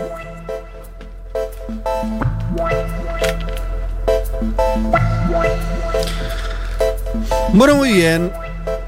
13 y 22 minutos. Muchos mensajes. Repetimos, lamentamos no poder leerlos a todos. A muchos. Solamente leer muy poquitos. Eh, mirá lo que dice Gonzalo. Nos agrega algo que está muy bien. Que dice que Rise Against the Machine fue a grabar el video de esta canción, la que pasamos en la puerta de, del Stock Exchange, ahí en la bolsa de valores. El clip eh, muestra cómo la policía le saca los, lo saca los empujones, se quisieron meter ahí y se llevan detenido a Michael Moore, que era el director del videoclip. Ahí está todo el, el progresismo norteamericano Claro. eh, junto, muy bien. Sí, totalmente. Y creo que Michael Moore se va, puesto lo leí, eh, se va gritando como que, que- que vayan a otro lado y que impidan. Ellos querían impedir que funcione la bolsa y creo, mm, no lo tengo tan chequeado, eh, pero que lograron como que cierre antes, como que algo tuvieron. Algo Algo jodieron. se logró. Algo jodieron. Eh, yo, mira, Y qué dificultad en las redes sociales, ¿no? Teniendo que gritarles ahí Sí, para sí. organizarse. Churo dice, Churo desde Alemania, mira, eh, Leti para vos. Hey, saludos, los escucho en vivo mientras hago unos trabajos a distancia, sí, hoy domingo. Saludos especial a la chica de Bragado, soy de Carlos Casares, ahí Bien, cerca, bien. casi vecinos. Y vamos a sacar los Casares a, a competir en gimnasia artística, que les contaba. Gimnasia artística muy yankee. uno. Che, y, y el mejor mensaje tal vez que llegó hoy a la app es de un tal Alex que dicen, dejen de ser tan comunistas, sean más objetivos. Bravo, gracias. Ah. Eh, bien, humor, humor ante todo. Y, y eso que nos acusaron de es un macartistas. Pará, y eso que todavía no hablamos de feminismo islámico, espera. Hace una semana nos acusaron de macartistas y ahora de Ah, comunistas. sí, sí. Hay muchos mensajes que nos acusan de otras cosas. Pero. El mejor pero- mensaje igual para mí fue el del oyente del queso. El- El, el el que entraría, sí, me encantó. Sí. Bueno, metámonos en tu tema, Leti, eh, porque es bien interesante y quiero aprender. Así que te escucho. Islamismo, perdón, sería feminismo islámico. Feminismo islámico. ¿Cómo Bueno, es eso? Como lo comentábamos antes, eh, justamente cuando eh, se habla de Islam en general, y lo hemos hablado en otra columna, se suele cuestionar el rol de las mujeres, ¿no? Sara Agli, que es una socióloga que vive en Estados Unidos, ella plantea o critica, digamos, que cuando se habla de las otras religiones monoteístas, como puede ser el judaísmo o el cristianismo, no se cuestiona tanto el rol de las mujeres y sí en lo que tiene que ver con el Islam, que yo creo que tiene que ver mucho con esta imagen del velo, ¿no? Y, Claro. y de esa cuestión. Por eso hoy eh, vamos a hablar esto de feminismo islámico y además de los feminismos que no tienen que ver con la religión en Medio Oriente. Para eso hablé con Carolina Braco, ella es politóloga y doctora en eh, cultura árabe y hebrea y es profesora además de la carrera de Historia de Filosofía y Letras de la UBA, además da cursos muy interesantes para quienes les interese el tema. Y ella lo que me comentaba era que el feminismo islámico surge después de que surge lo que se llama islamismo en la década del 80, que de alguna manera cuestiona desde el Islam distintos aspectos, o sea, lo que tiene que ver con lo económico, con lo social, y en base o en ese contexto es que surge el feminismo islámico y el rol de las mujeres en el Islam. Pero estamos, estamos hablando del feminismo desde la religión, el Islam como religión. Sí, pero pa- para que... No, yo sí. a lo que voy es para no Sí, confundir sí. porque ah, para ir uno eh, Islam, Medio Oriente, ¿me entendés? Sí, no, en, en- en lo religioso. Por eso, es bien interesante, el feminismo desde la religión del Desde lo Islam. religioso, sí. Pero si les parece, para ir metiéndonos un poco en el tema, escuchamos a Carolina Braco que nos contaba un poco en qué contexto surge el feminismo islámico. El islamismo es un proyecto ideológico que interpreta la realidad en su totalidad, es decir, política, social, económica, cultural, ética y espiritualmente, y se propone transformar eh, esta realidad en términos islámicos. Es en este contexto y por la fuerte regresión que este movimiento significaba en términos de derechos sociales, culturales y políticos, sobre todo para las mujeres, que muchas investigadoras y activistas retomaron una discusión que ya había sido planteada a comienzos del siglo XX con la caída del Imperio Otomano y el comienzo de la colonización europea de los países árabes. Esa discusión versaba sobre el ideal femenino, el Islam y las construcciones de género. Estas investigadoras, muchas de ellas originarias de la región de Medio Oriente, pero viviendo y trabajando en países del norte, comenzaron a rastrear en la historia del Islam buscando las raíces de una opresión femenina que se asumía como ancestral y ligada a tradiciones originarias. Sin embargo, el resultado de esas investigaciones trajo a la luz que tradiciones que se pensaban como propias del Islam, como el uso del velo, la segregación por sexos y la reclusión femenina, fueron en realidad adoptadas por los musulmanes en el periodo de expansión del Islam y luego institucionalizadas bajo el poder otomano, que en los países árabes duró cuatro siglos hasta el fin de la Primera Guerra Mundial. Bien, interesante, porque Sí. historiza, ¿no? Y dice, bueno, no, no es que fue siempre igual. Claro, de hecho, esto, en, en este contexto de islamismo, que se cuestiona algunas, algunas, o hace algunas críticas en lo que tiene que ver con lo social, con lo económico y demás, surge estas investigaciones de estas mujeres que dicen, esperen, esperen. O sea, Mm. empezamos a ver un poco y no tiene que ver con toda esta cuestión súper patriarcal que tiene que del Islam, es de la religión en sí, sino que es de quienes, eh, digamos, de alguna manera propagaron la, religión, que son los hombres, y son los que generaron, sobre todo, bajo el Imperio Otomano, lo que ella plantea, cuatro siglos en lo que es Medio Oriente, estas cuestiones que se suelen criticar, ¿no? Esto lo que ella plantea, lo del, lo del velo, o esta cuestión de vas a una mezquita y los hombres rezan por un lado, las mujeres rezan por otro, casi cualquier actividad que tenga que ver con algo islámico, las mujeres están por un lado y los hombres por otro. Entonces lo que ellas plantean investigando eh, justamente es, esto no tiene que ver con la religión en sí, sino es con la lectura que se hizo justamente del el Islam. Como les decía, esto surge además en lo que es el marco de colonial, eh, sobre todo en la década del 80 y del 90, y se le empiezan a hacer críticas a lo que ellas consideran como el feminismo más occidental, si se Mm. quiere, ¿no? Esta idea de, bueno, son las mujeres blancas y europeas las que hablan por nosotros. Pero para meternos un poco más en lo que tiene que ver, porque hasta ahora el feminismo islámico es una cuestión más teórica, más académica, y como planteaba Carolina Braco, se da no tanto en Medio Oriente, sino en países como Estados Unidos o Europa, pero sí son mujeres que nacieron en Medio Oriente o que tienen ascendencia Claro. de la región. Si les parece, la escuchamos a Mariela Cuadro, que ella es investigadora del CONICET y profesora eh, de la UNSAM, doctora en Relaciones Internacionales por la Universidad de La Plata y además una gran profesora doy fe. Si les parece, y además cualquier cosa que quieran saber sobre Medio Oriente, la tienen que consultar a Mariela Cuadro. Si les parece, la escuchamos. En el marco de estos feminismos decoloniales van a aparecer entonces lo que se denomina feminismo islámico. El feminismo islámico es un feminismo que en principio va a disputar con el feminismo occidental esta idea de que el, el Islam es incompatible con el feminismo, una idea que van a decir lo único que hace es contribuir a la opresión de Occidente sobre Oriente, no incorporándolo dentro de lo que es el discurso orientalista de, de Occidente.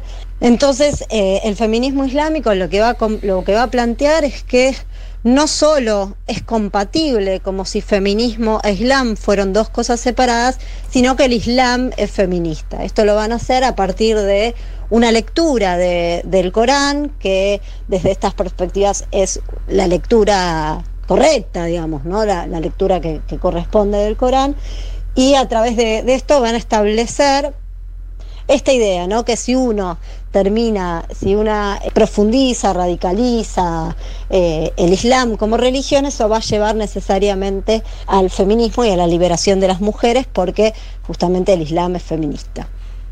Bueno, esta ya, ya dio la vuelta entera. Claro. El Islam es feminista ya. Bueno, lo que plantean, ¿Cómo es? eh, bueno, lo que dice Mariela es lo que se, la, que plantea esta teoría, ¿no? Sí, de, sí, sí.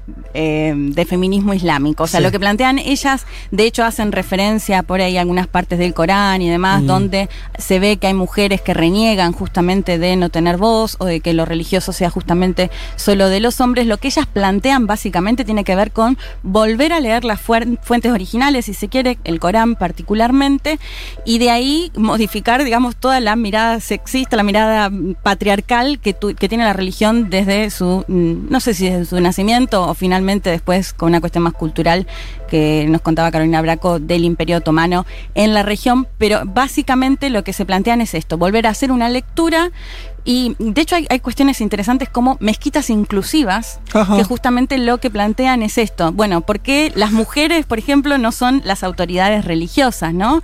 Que también pasa, ha pasado en, en el judaísmo y en el cristianismo también. Sí, decime. No, porque esto igual eh, de ignorante, pero alguna vez que, que entró a una mezquita, sí. las mujeres están separadas de Sí, los hombres. claro. ¿No? Físicamente, incluso. Sí, sí, sí. eh, a veces medio como casi encerradas en. Sí, en- sí, en general está como Sí. aparte, de hecho, de la, de la primera parte que ves donde rezan Pero los es- hombres. Esto no sería siempre así. Claro, esto es lo que, lo que planteaba eh, Carolina Braco al comienzo, que cuando estas mujeres empiezan a investigar, todas estas cuestiones más culturales, Mm. si se quiere, la del velo, la Mm. de las mujeres separadas de los hombres, se implementan o se institucionalizan con el Imperio Otomano en la expansión de lo que tiene que ver el Islam con el Imperio Otomano durante cuatro siglos. Es decir, que si eh, lo que plantean ellas es, si se vuelve a hacer una lectura, todas estas cuestiones responden a a, nada, a la- misma sociedad patriarcal que, que existe en el mundo, que ha existido en el mundo. No tiene que ver con la religión en sí. Eh, en este contexto que plantea- planteaba Mariela Cuadro, que se da en estas teorías decoloniales, que justamente lo que cuestionan es cómo Occidente habló durante siglos de Oriente sin considerar realmente lo que les pasaban a la- las personas que, que viven allá, digo, con esto lo que lo hemos hablado también en otras columnas, muy eurocentrista.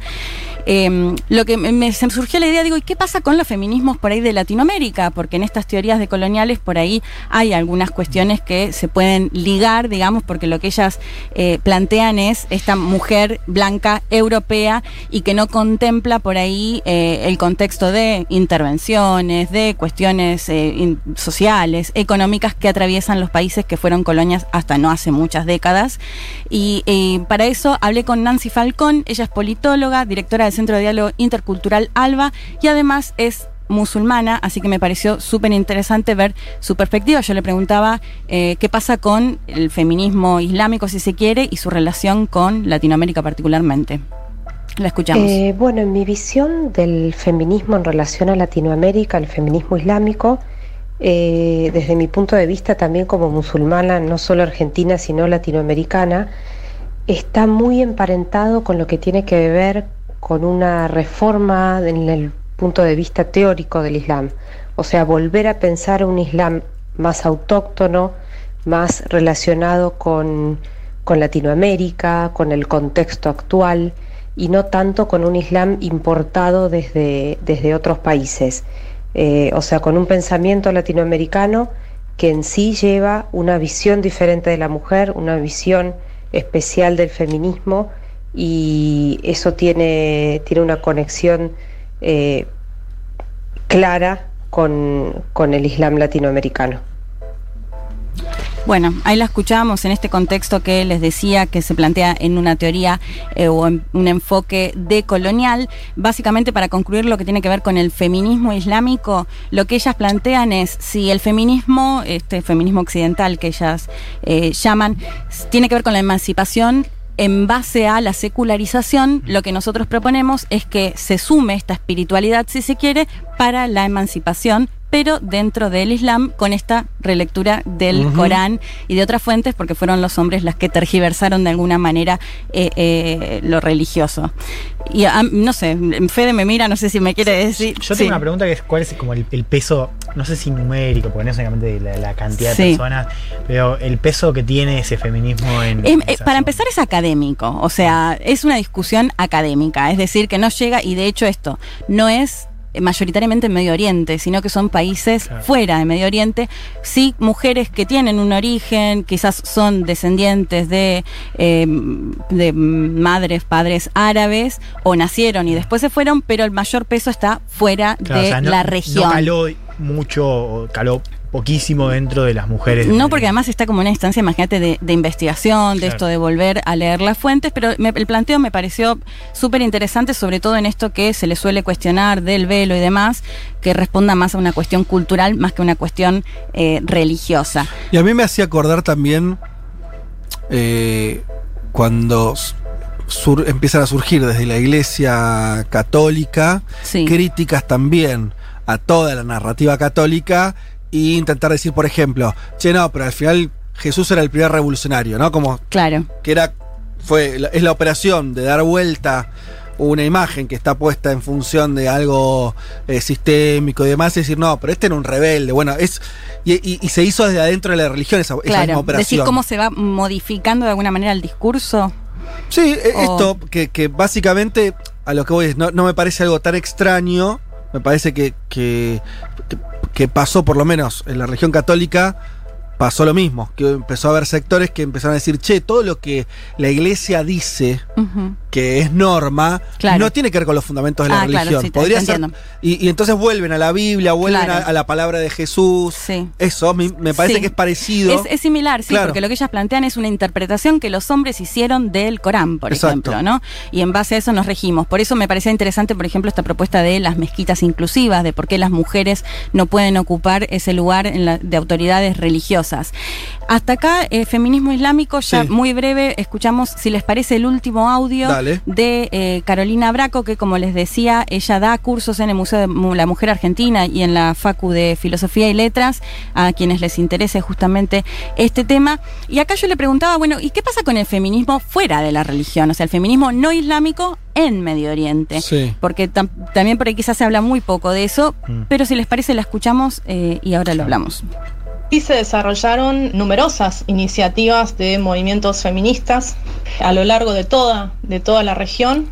Hubo toda una, una renovación, podría decirse, a partir de lo que se denominó como las primaveras árabes, sobre todo en países como Egipto, como Túnez. Actualmente, eh, bueno, en países como Egipto y también eh, en países como, por ejemplo, Arabia Saudita, donde sabemos que eh, es un país bastante regresivo, si no el más regresivo en términos de derechos para las mujeres, donde directamente el feminismo está criminalizado y al día de hoy hay, hay una gran cantidad de compañeras como Lujain al-Hatul que están, están presas, están presas por, por feministas, básicamente por su activismo feminista. Lo que sí yo quisiera no dejar de resaltar es que eh, en general se piensa a... la situación de las mujeres eh, de las sociedades musulmanas, y bueno, y acá estamos hablando específicamente de las mujeres árabes, como sobredeterminada por la religión, cuando en realidad hay muchos otros aspectos que tienen que ver, bueno, con las intervenciones extranjeras, países como Irak, pensemos países como Palestina, eh, en muchos casos eh, viven situaciones de conflictos, de conflictos armados, de vivir bajo dictaduras. Entonces, son todos factores que hay que tener en cuenta y no pensar que eh, las mujeres musulmanas o las mujeres árabes son víctimas pasivas de, de sus sociedades, sino poner todos este estos elementos en, en su contexto. Bueno, ahí lo que nos planteaba justamente Carolina Braco es que, por supuesto, existen movimientos feministas desde hace muchísimo tiempo. Me parecía interesante esto que planteaba de la primavera árabe, de la cual también hemos hablado un poco, eh, que surge en Túnez cuando se prende fuego un vendedor que le impide eh, vender y esto genera toda una ola de protestas que termina con eh, la renuncia de Ben Ali, un mandatario que estaba desde hacía más dos décadas, y todo esto se extiende a otros países de eh, la región que se, bueno, se conoce como primavera árabe y que las mujeres ahí tuvieron un rol clave. De hecho, sí, podés ver, se pueden ver documentales y uno ve que las mujeres estaban ahí protestando Sí, sí. en primera línea. Eh, lo que planteaban justamente también es esto, bueno, eh, no se vieron, digamos, las consecuencias, si se quiere, en repre- representación política, por ejemplo, de las mujeres. Pero bueno, tampoco se vio demasiada modificación después de la primavera árabe, así que estaría en ese contexto. Me pareció re interesante lo que decía respecto de, che, no piensen, Sí. y, me, y- y- me hago cargo, a mí también me pasa, y que es esto de ver, lo, lo primero que vos ves cuando eh, tratás de entender por qué, por ejemplo, las mujeres, eh, y, pero seguramente, obviamente lo puedo extender a otros grupos, pero estamos hablando de esto, eh, las mujeres en estos países están sometidas y decís, ah, bueno, el Islam. Claro. Decís, che, pará, viven en países donde además del Islam tenés una dictadura, Sí. o tenés una monarquía absolutista, o sea, tenés millones, Todo. o sea, un montón de cosas que condicionan, ¿no? Lo contamos en este programa hace un tiempo, en Arabia Saudita las, mu- las mujeres pudieron manejar de- Sí. desde hace un año y medio, entonces vos decís, claro, y eso no es el Islam, por Claro. supuesto que no, por más regresiva que sea esa religión o no, en sí Total. misma, es otro el, el debate que, que traía antes, pero me parece interesante entender que hay unas capas ahí, ¿no? Claro. Sistemas políticos, ella dice incluso la- la- las intervenciones Sí, de potencias extranjeras. Bueno, es una región que, tiene un combo, ¿no? Sí, Porque esto sí, de lo sí. extranjero intervención, pero también a su vez, eh, que Ezequiel Copper lo dice siempre y me parece genial su aporte, esto de, bueno, y también la responsabilidad de los mandatarios y de los líderes de la región, digo, no es solo eh, el país que me viene a intervenir, sino Claro. también la responsabilidad que tienen Total. los propios.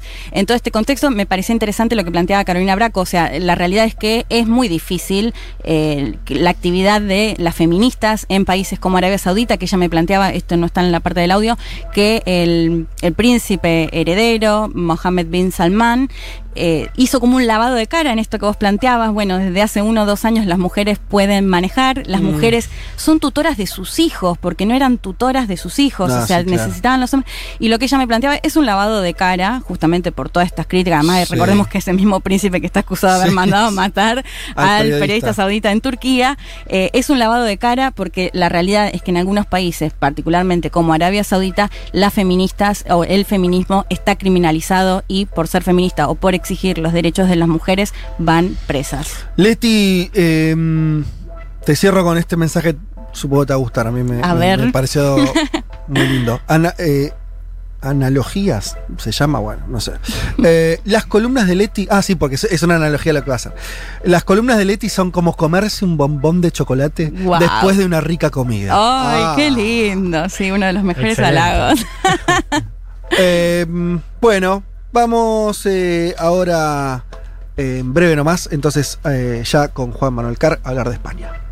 Un mundo, un mundo de sensaciones. Vázquez, Carg, Martínez, Elman. Información justo antes de la invasión zombie.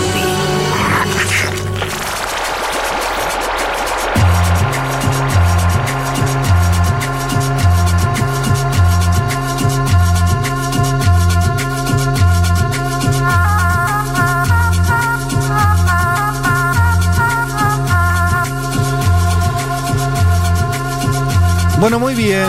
Antes de meternos en el último contenido del día de hoy, que como ya adelantamos, tiene que ver con lo que está ocurriendo en España. Eh, les leo este mensaje. A ver, Marce Parisi dice: El domingo pasado a la tarde, después de la columna de Leti sobre pruebas nucleares. Recuerden, la semana pasada Leti nos contó esto estas islas donde se hacían las pruebas, las bikini, donde hicieron tantas pruebas eh, nucleares. eh, Muy y- comunista también esa columna. Muy ¿no? comunista. Qué grande, Alex. Eh, vi el docu, dice Marce, The Coming War on China. Ah, sí, el que había recomendado Dafne. Lo recomendé varias veces, gracias por la data. Eh, no lo vi yo. Eh, ¿Está bueno? No lo vi yo tampoco, Ah, porque lo porque recomendó Dafne en ese momento. Ve, los oyentes ya lo vieron. Porque la no. primera parte es sobre pruebas nucleares Ah. y la otra parte tiene que ver más con China. Ah, ok. Bien. Yo Eh, recomendé un par igual que después lo subí a las redes. Bueno, comentaba esto por, porque... Pero me gusta que en la semana te van diciendo, lo vi, Sí, leí claro. tal cosa. Mucha gente discutiendo sobre la religión también. Fede, vos no te metas en ese tema que la última vez. Yo estoy Eh, viendo la de Califato. ¿La vieron? No, no la vi. No. Es sobre. Es, es- es- es en Suecia sobre Estado Islámico. ¿En Suecia? Sí, que es una producción sueca y habla un poco sobre el Ah. Estado Islámico, digamos, insertado en. ¿El califato se llama? De, Califato. el Estado Islámico. Califato. Sí. Claro, porque viste que muchos son Claro, eh, europeos. centralizado en Suecia, o sea, es, es como. Claro. Ok. Bueno, eh, pero vamos a meternos, vamos a viajar a España ahora. Eh, del otro lado está Juan Manuel Carr. ¿Estás ahí, querido? Acá estamos. Bueno, em, metele nomás porque hay, hay mucha información eh, sobre la, coyuntura política española y como decíamos al principio, lo que si había unidad, ¿no? Cuando fueron los primeros tiempos de la pandemia, las los primeros tiempos de la cuarentena española, cierta unidad alrededor de la figura de Sánchez, del gobierno de España, críticas, si las había en tono medio, bajo, me parece que ya entramos en otra fase, ¿no? Sí, a ver, hace tiempo nos venía faltando volver a hablar de España, como vos decís, Fede. En su momento comentamos las fases de desescalada en ese país, donde hoy ya se puede ver a gente en bares, en las plazas. El gran impacto del coronavirus parece haber pasado, pero queda la política, y una política que está muy ideologizada desde hace ya algún tiempo en ese país. La conformación del gobierno de coalición entre el PSOE y Unidas Podemos, junto a un largo confinamiento, llevó a que la derecha se derechice aún más y en ese contexto, y como quien denuncia a una infectadura, Santiago Abascal convocó la semana pasada, el día sábado, a una movilización con autos y motos en el centro de Madrid pidiendo directamente la dimisión del gobierno de Pedro Sánchez. Escuchemos un poco lo que decía Santiago Abascal. Buenos días, España. Buenos días a todos los que nos escucháis desde las radios de vuestros vehículos y a los que no habéis podido venir y nos estáis escuchando desde vuestras casas. Os hablo desde un autobús, entre un mar de vehículos y de banderas españolas que han tomado Madrid y que han tomado también toda España, porque la pulsión de la libertad es imparable. Os confieso que os hablo emocionado, viendo las calles antes vacías y tristes y ahora repletas de alegre rebeldía, de una festiva insumisión, de un luto contenido. Os hablo emocionado viendo la respuesta de un pueblo valiente, generoso, cívico y responsable. Sintiendo otra vez que es el pueblo español, en los momentos cruciales de su historia, el que nos enseña el camino. Pobres de aquellos que no escuchan a ese pueblo y que le desprecian. Y el camino es no rendirse nunca.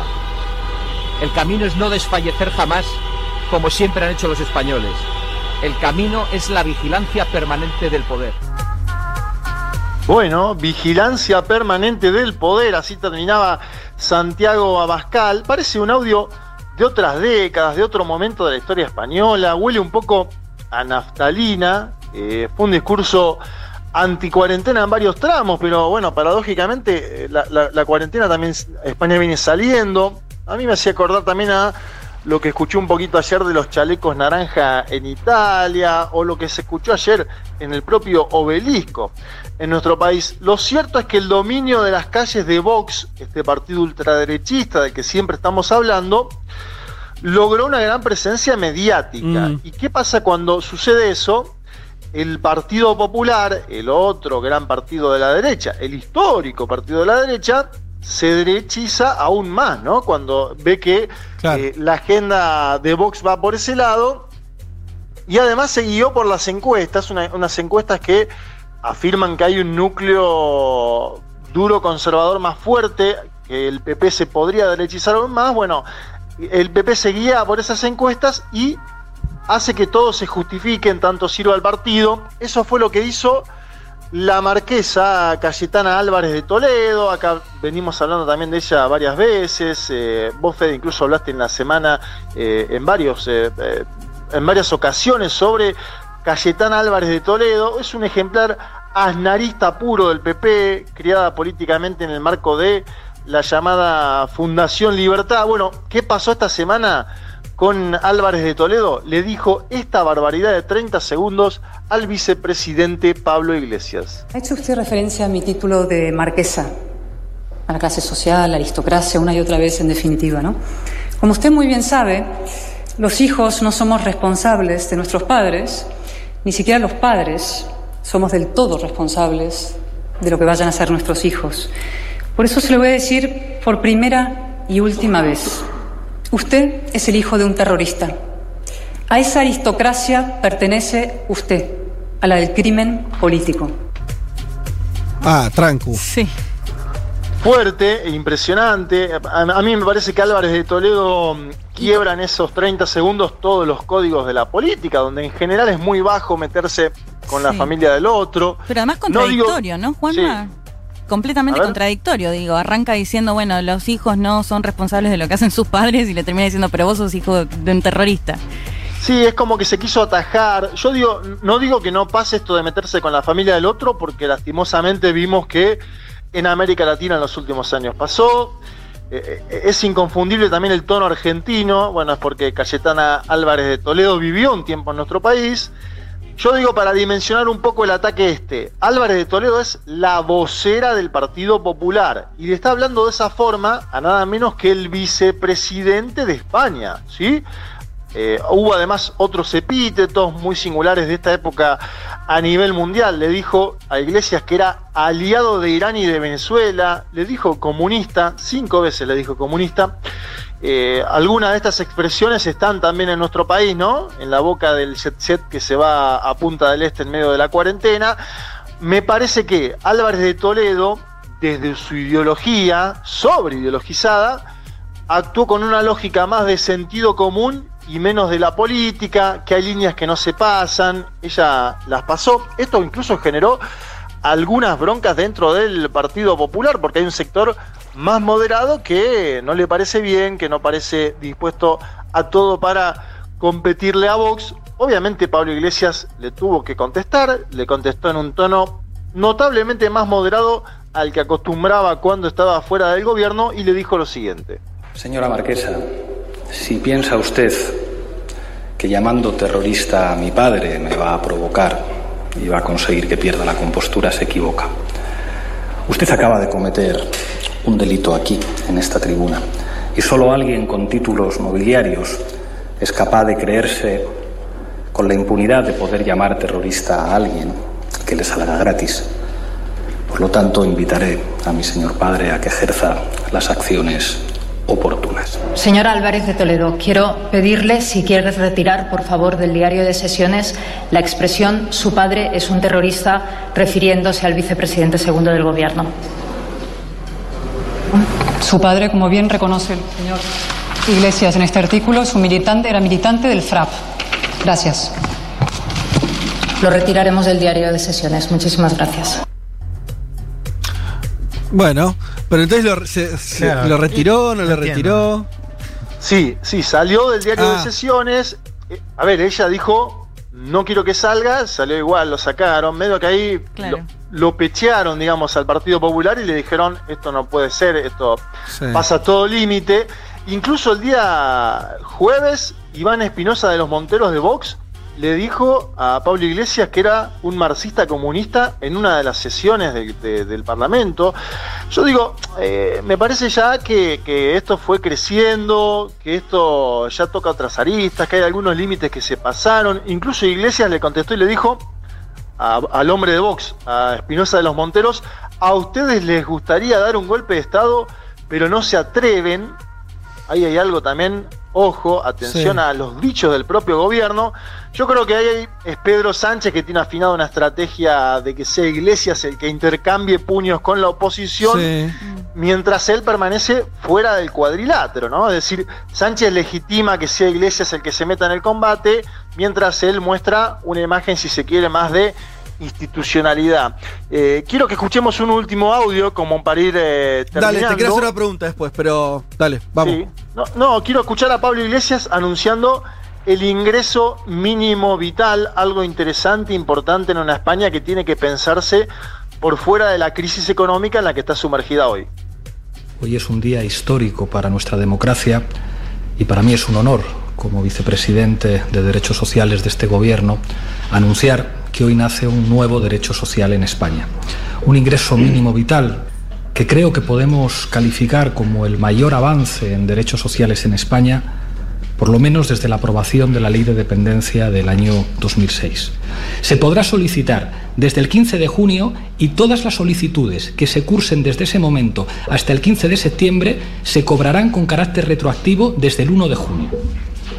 Los recursos que vamos a transferir a los hogares no van a acabar en un paraíso fiscal, van a ir directamente al consumo, permitiendo a las empresas y a los autónomos seguir facturando algo que es condición de posibilidad de la recuperación económica.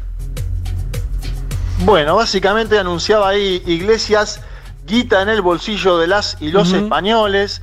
Creo que es una buena novedad para un gobierno que está enfrascado en un complejo ajedrez en simultáneo. Hoy hay una nota muy interesante en el Diario de España que se titula Tener el gobierno pero no el poder. Atención a eso. ¿De qué va la nota?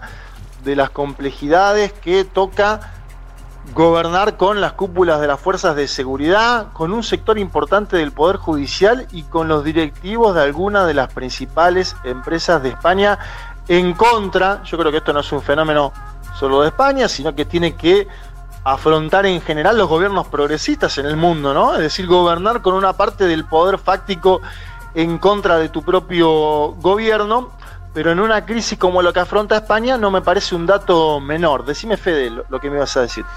No, bueno, ahora eh, terminaste con, con lo del anuncio de, de esta de este ingreso mínimo que, que anunciaré más. Pero lo que me preguntaba, no sé si hay una respuesta, pero me lo preguntaba, después de escuchar a Bascal, el líder de Vox, después de escuchar eh, lo que le dijo Cayetana Álvarez de Toledo a, a Pablo Iglesias, o sea, todo una especie de hojarasca discursiva muy fuerte, muy, muy extrema. Si eso estaba sentado en algún tipo de conflicto más real, o no, porque del otro lado no tenemos un gobierno, para decirlo rápido, muy de izquierda. ¿Qué sé yo? España tuvo el gobierno de Zapatero, que también fue una socialdemocracia como con cierto tono también, este, más progresista. Quiere decir, no es, tan, no es que en España por primera vez hay un gobierno de izquierda. Algunos sí señalan que la primera vez que hay una alianza donde está el PSOE y algo que está más a la izquierda del PSOE. No sé si eso es suficiente para entender por qué la derecha siente que tiene que correrse más a la derecha. A lo que voy es, ¿hay algo que esté por abajo de ese discurso que se esté moviendo en España y que explique que estén en un, en un momento tan, eh, tan eh, árido, tan polarizado o no? No sé cómo lo ves. Yo creo que hay una polarización construida desde las fuerzas de la derecha. Creo que también hay, se perdió la moderación cuando se conforma gobierno, es decir, cuando Podemos ingresa efectivamente Sí. a un ejecutivo con el PSOE, tanto el PP como Vox, bueno, Vox nunca fue moderado, pero desde el primer día decían, este es un gobierno ilegítimo, entonces vos cuando empezás a tildar de ilegítimo a un gobierno, perdés la compostura. Total. Eh, de- depende de cómo vos lo califiques a ese, a ese gobierno, si vas a actuar de una forma o de otra. Y además hay otros datos que es, durante esta semana, eh, el, jefe del Interior eh, español destituyó a la cúpula de la Guardia Civil en Madrid. Es decir, atención porque hay también algún movimiento en las fuerzas de seguridad, hay un gobierno que parece dispuesto a tomar algunas decisiones, pero que enfrente tiene adversarios, que son adversarios potentes, porque el Partido Popular, desde la vuelta de la democracia para acá, gobernó cuando no gobernó el Partido Socialista Obrero Español, es decir, que gobernó durante mucho tiempo y ahora tiene un liderazgo muy asnarista, muy a la derecha.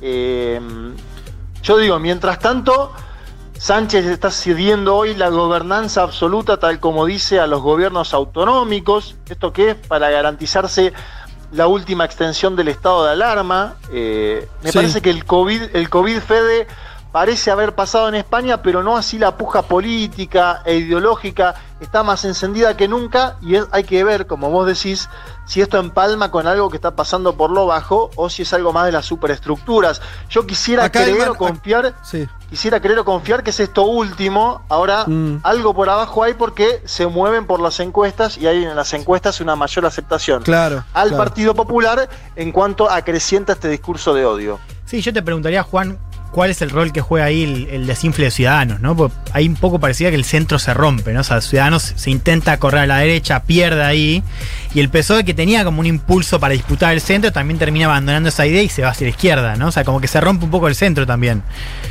Sí, es un partido más de dos y dos, como vos decís, Ciudadanos efectivamente sale casi del centro de la escena, pero ojo porque es hoy quien está más o menos garantizando la gobernabilidad cada vez que tiene que votar el, el estado de alarma Ciudadanos. Mm. Atención a eso, eh, esa es una novedad, si se quiere, interesante, pero le ha comido, cierto que esto vos decís, eh, Ciudadanos que emerge como una especie de Podemos hacia el centro derecha, bueno, se ve diluido y entonces vemos las caras más eh, nítidas de la derecha española y de la ultraderecha. Y hay que seguir con mucha atención esto porque digo, fue una semana muy convulsionada. Ustedes escucharon los audios, son impresionantes. Para alguien que no ha seguido la política española las últimos 5 o 6 semanas, escuchar esto de golpe es muy fuerte, pero habla también de una democracia en pugna entre izquierda y derecha, dos bloques que se empiezan a, a pelear con mucha fuerza.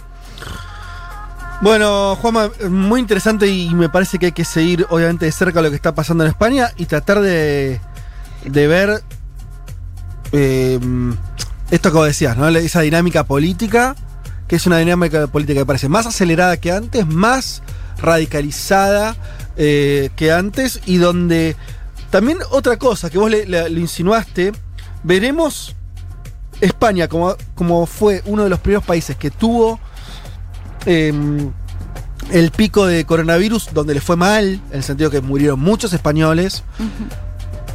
¿Qué va a pasar con ese saldo? Todavía creo que no lo Claro. estamos viendo. Es la sociedad española. ¿Qué va a decir el gobierno de Sánchez en relación a la pandemia? Deditos para arriba, dedos para abajo. eh, ¿No? Parece que, que tuvo respuesta social, esto que decíamos de Pablo Iglesias, como la cara de, de este ingreso y también muchas, muchas, eh, muchas medidas que tomó durante la pandemia en términos sociales, pero también que lo sorprendió, que tuvo un manejo de la crisis al principio muy malo. Entonces, no, la- eh, queda la pregunta. Por ahí también estoy pensando en voz alta, pero por ahí Abascal y la derecha española está intentando ver si de ahí puede Claro. ¿no? hacerse un activo, es decir, cobrarle, para decirlo muy a lo bestia, cobrarle a Sánchez los muertos. Sí, de hecho agrego algo más en relación a lo que planteaba Juanma de estas disputas de estos últimos días. Hace dos semanas escuchamos también la pelea que se dio entre Vox, que acusaba básicamente al gobierno de utilizar de excusa los femicidios para destinar plata a programas destinados a, a mujeres. Sí. Y recuerdan ese discurso que dio Total. Irene Montero, ministra de Igualdad y además compañera de Pablo Iglesias, en el que les decía, si ustedes creen que, que las mujeres cobren menos, que las mujeres sean asesinadas, es por obra divina. Eh, un discurso que si de hecho no lo escucharon, lo pueden hacer porque está buenísimo. Pero digo, se enmarca en este mismo contexto de vamos con todo y, y por todo, ¿no? Desde la ultraderecha. Bueno, y después lo último, no, lo, No, lo dale, último dale. como para, Sí, para sí. marcar algo de, de por qué se legitima el discurso de Cayetán Álvarez de Toledo. En España se avanzó muy poco eh, en términos de memoria, verdad y justicia. La exhumación de Franco Claro. fue el año pasado, es una herida que permanece abierta, hubo una transición donde eh, no, se, no, no se castigó como se debía a los autores de la- lo- los crímenes de lesa humanidad que hubo en ese país, entonces hay todavía un discurso neofranquista, de derecha muy explícito que permanece en el ambiente político y esto es muy peligroso. Bueno, muy bien, Juanma, interesante como siempre. Un mundo de sensaciones. Federico Vázquez, Juan Manuel Carg, Leticia Martínez y Juan Elman. Un programa sobre política internacional que no cree en teorías conspirativas. Bueno, casi.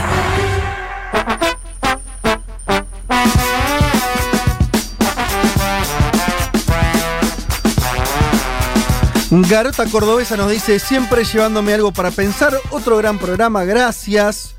Eh, Pablo dice, che, son el plan del domingo. Bueno, y sí, sobre todo en un momento donde los planes del domingo Sí. no, no es que, uh, Estar en casa. cuántos planes que tengo. Así que, Pablo, sí, bueno, humildemente ag- agradecidos de ser un plan eh, para el fin de semana. Nahuel, altísimo programa. Pregunto cuál es la diferencia política que separó a Iñigo y Pablo. Bueno, sí, da para largo eso. Algún día lo comentaremos. Eh, oyente RAE, Pablo Iglesias, mi único héroe en este lío. Bueno, muchos mensajes. Eh, les- antes de irnos, yo abrí Foreos o Pablo. Sí. Y veo que Celso de Melo, recordemos, eh, miembro del Tribunal Supremo de Justicia, comparó Brasil con Alemania de Hitler y dijo que los bolsonaristas quieren una abyecta dictadura. Tranqui, ¿eh? Sí, sí, tranqui, tranqui. el escenario brasilero. eh. Hay en este momento, Fede, en la avenida Paulista de San Pablo, un conflicto entre grupos a favor y en contra de Jair Mesías Bolsonaro. Eh, estoy viendo imágenes y acabo de mandar justo el link al grupo.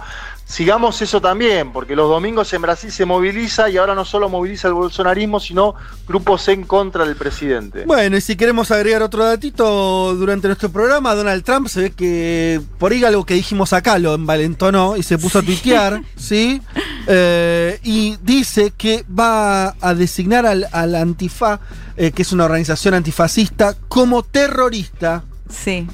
Y Bolsonaro acaba de hacer un print de pantalla No. y lo puso como directamente, dio, Bueno, linkeando esto que decía ¿u- recién. ¿Ustedes Juan. saben qué significa el 12-13? Que se ve. No, Ah, me ¿Qué gusta. cosa? 12-13, que lo ven, eh, de hecho ahora se ve bastante en los autos y todo eso. ¿Conocen la frase All caps are bastards? Que es el ACAB sería. Sí, no, no. No, que todos los policías son una Sí, una- sí. Es muy, en el hip hop pega Ajá, mucho. Bueno, y como en muchos estados, en muchos países lo prohíben, o sea, te llevan presos si escribís este famoso ACAB, Mirá se vos. hace con los números que es el 12-13. Así que ahora cuando vean Ah, los números en todas estas protestas ya saben qué significa. Bueno, se puso. Que El, puso, el mundo se puso facho. y, nos- tam- y por- nosotros tan comunistas. Y nosotros, bueno, pero ¿sabes qué? Pero es la respuesta histórica. Cuando surge el fascismo, hay una, no me acuerdo quién lo dijo eso, haciendo referencia a la- al escenario post Segunda Guerra Mundial, que decía eh, eso, del 44, 45, si no sos fachis- fascista, tenés que ser comunista, medio que... Claro. Y esto también un poco pensando en lo que pasa en España. Y bueno, sí. eh, dicho esto más metafórico que literalmente, pero. Y bueno, sí, pasa. Cuando la cosa se pone áspera, en Hell hay que tomar, hay que elegir bandos, muchachos, no queda mucho que hacer. Eh, dicho todo esto, este programa. ¡Se fue! ¡Fue, fue, fue, fue!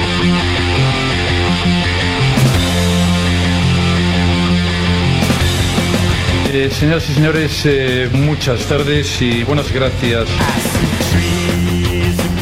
Nos fuimos, dicho todo esto con el respeto de Elman, que por ahí está buscando el centro. Ah, claro. Acá Pero qué mal momento para buscar el Acá, centro. Yo lo escucho y nosotros seguimos siendo socialdemócratas, por supuesto. Bueno, igual viste que la socialdemocracia las hay, las hay. Claro, ¿no? está la de Sánchez, vamos por ese lado. Hay otras que eran más de izquierda en su momento. Si te vas a- Vamos, al vamos, comienzo, también. eran hasta Vamos, revolucionarios, así que qué sé yo. Vos siempre tan Pedro Sánchez y yo tan Pablo Iglesias, ¿no? Sería la frase acá. Che, bueno, como siempre agradezcamos eh, a la producción de Aldana Somoza, de Natalia Espósito, a la puesta en el, aire- en el uh, perdón, de Lari Rombolá.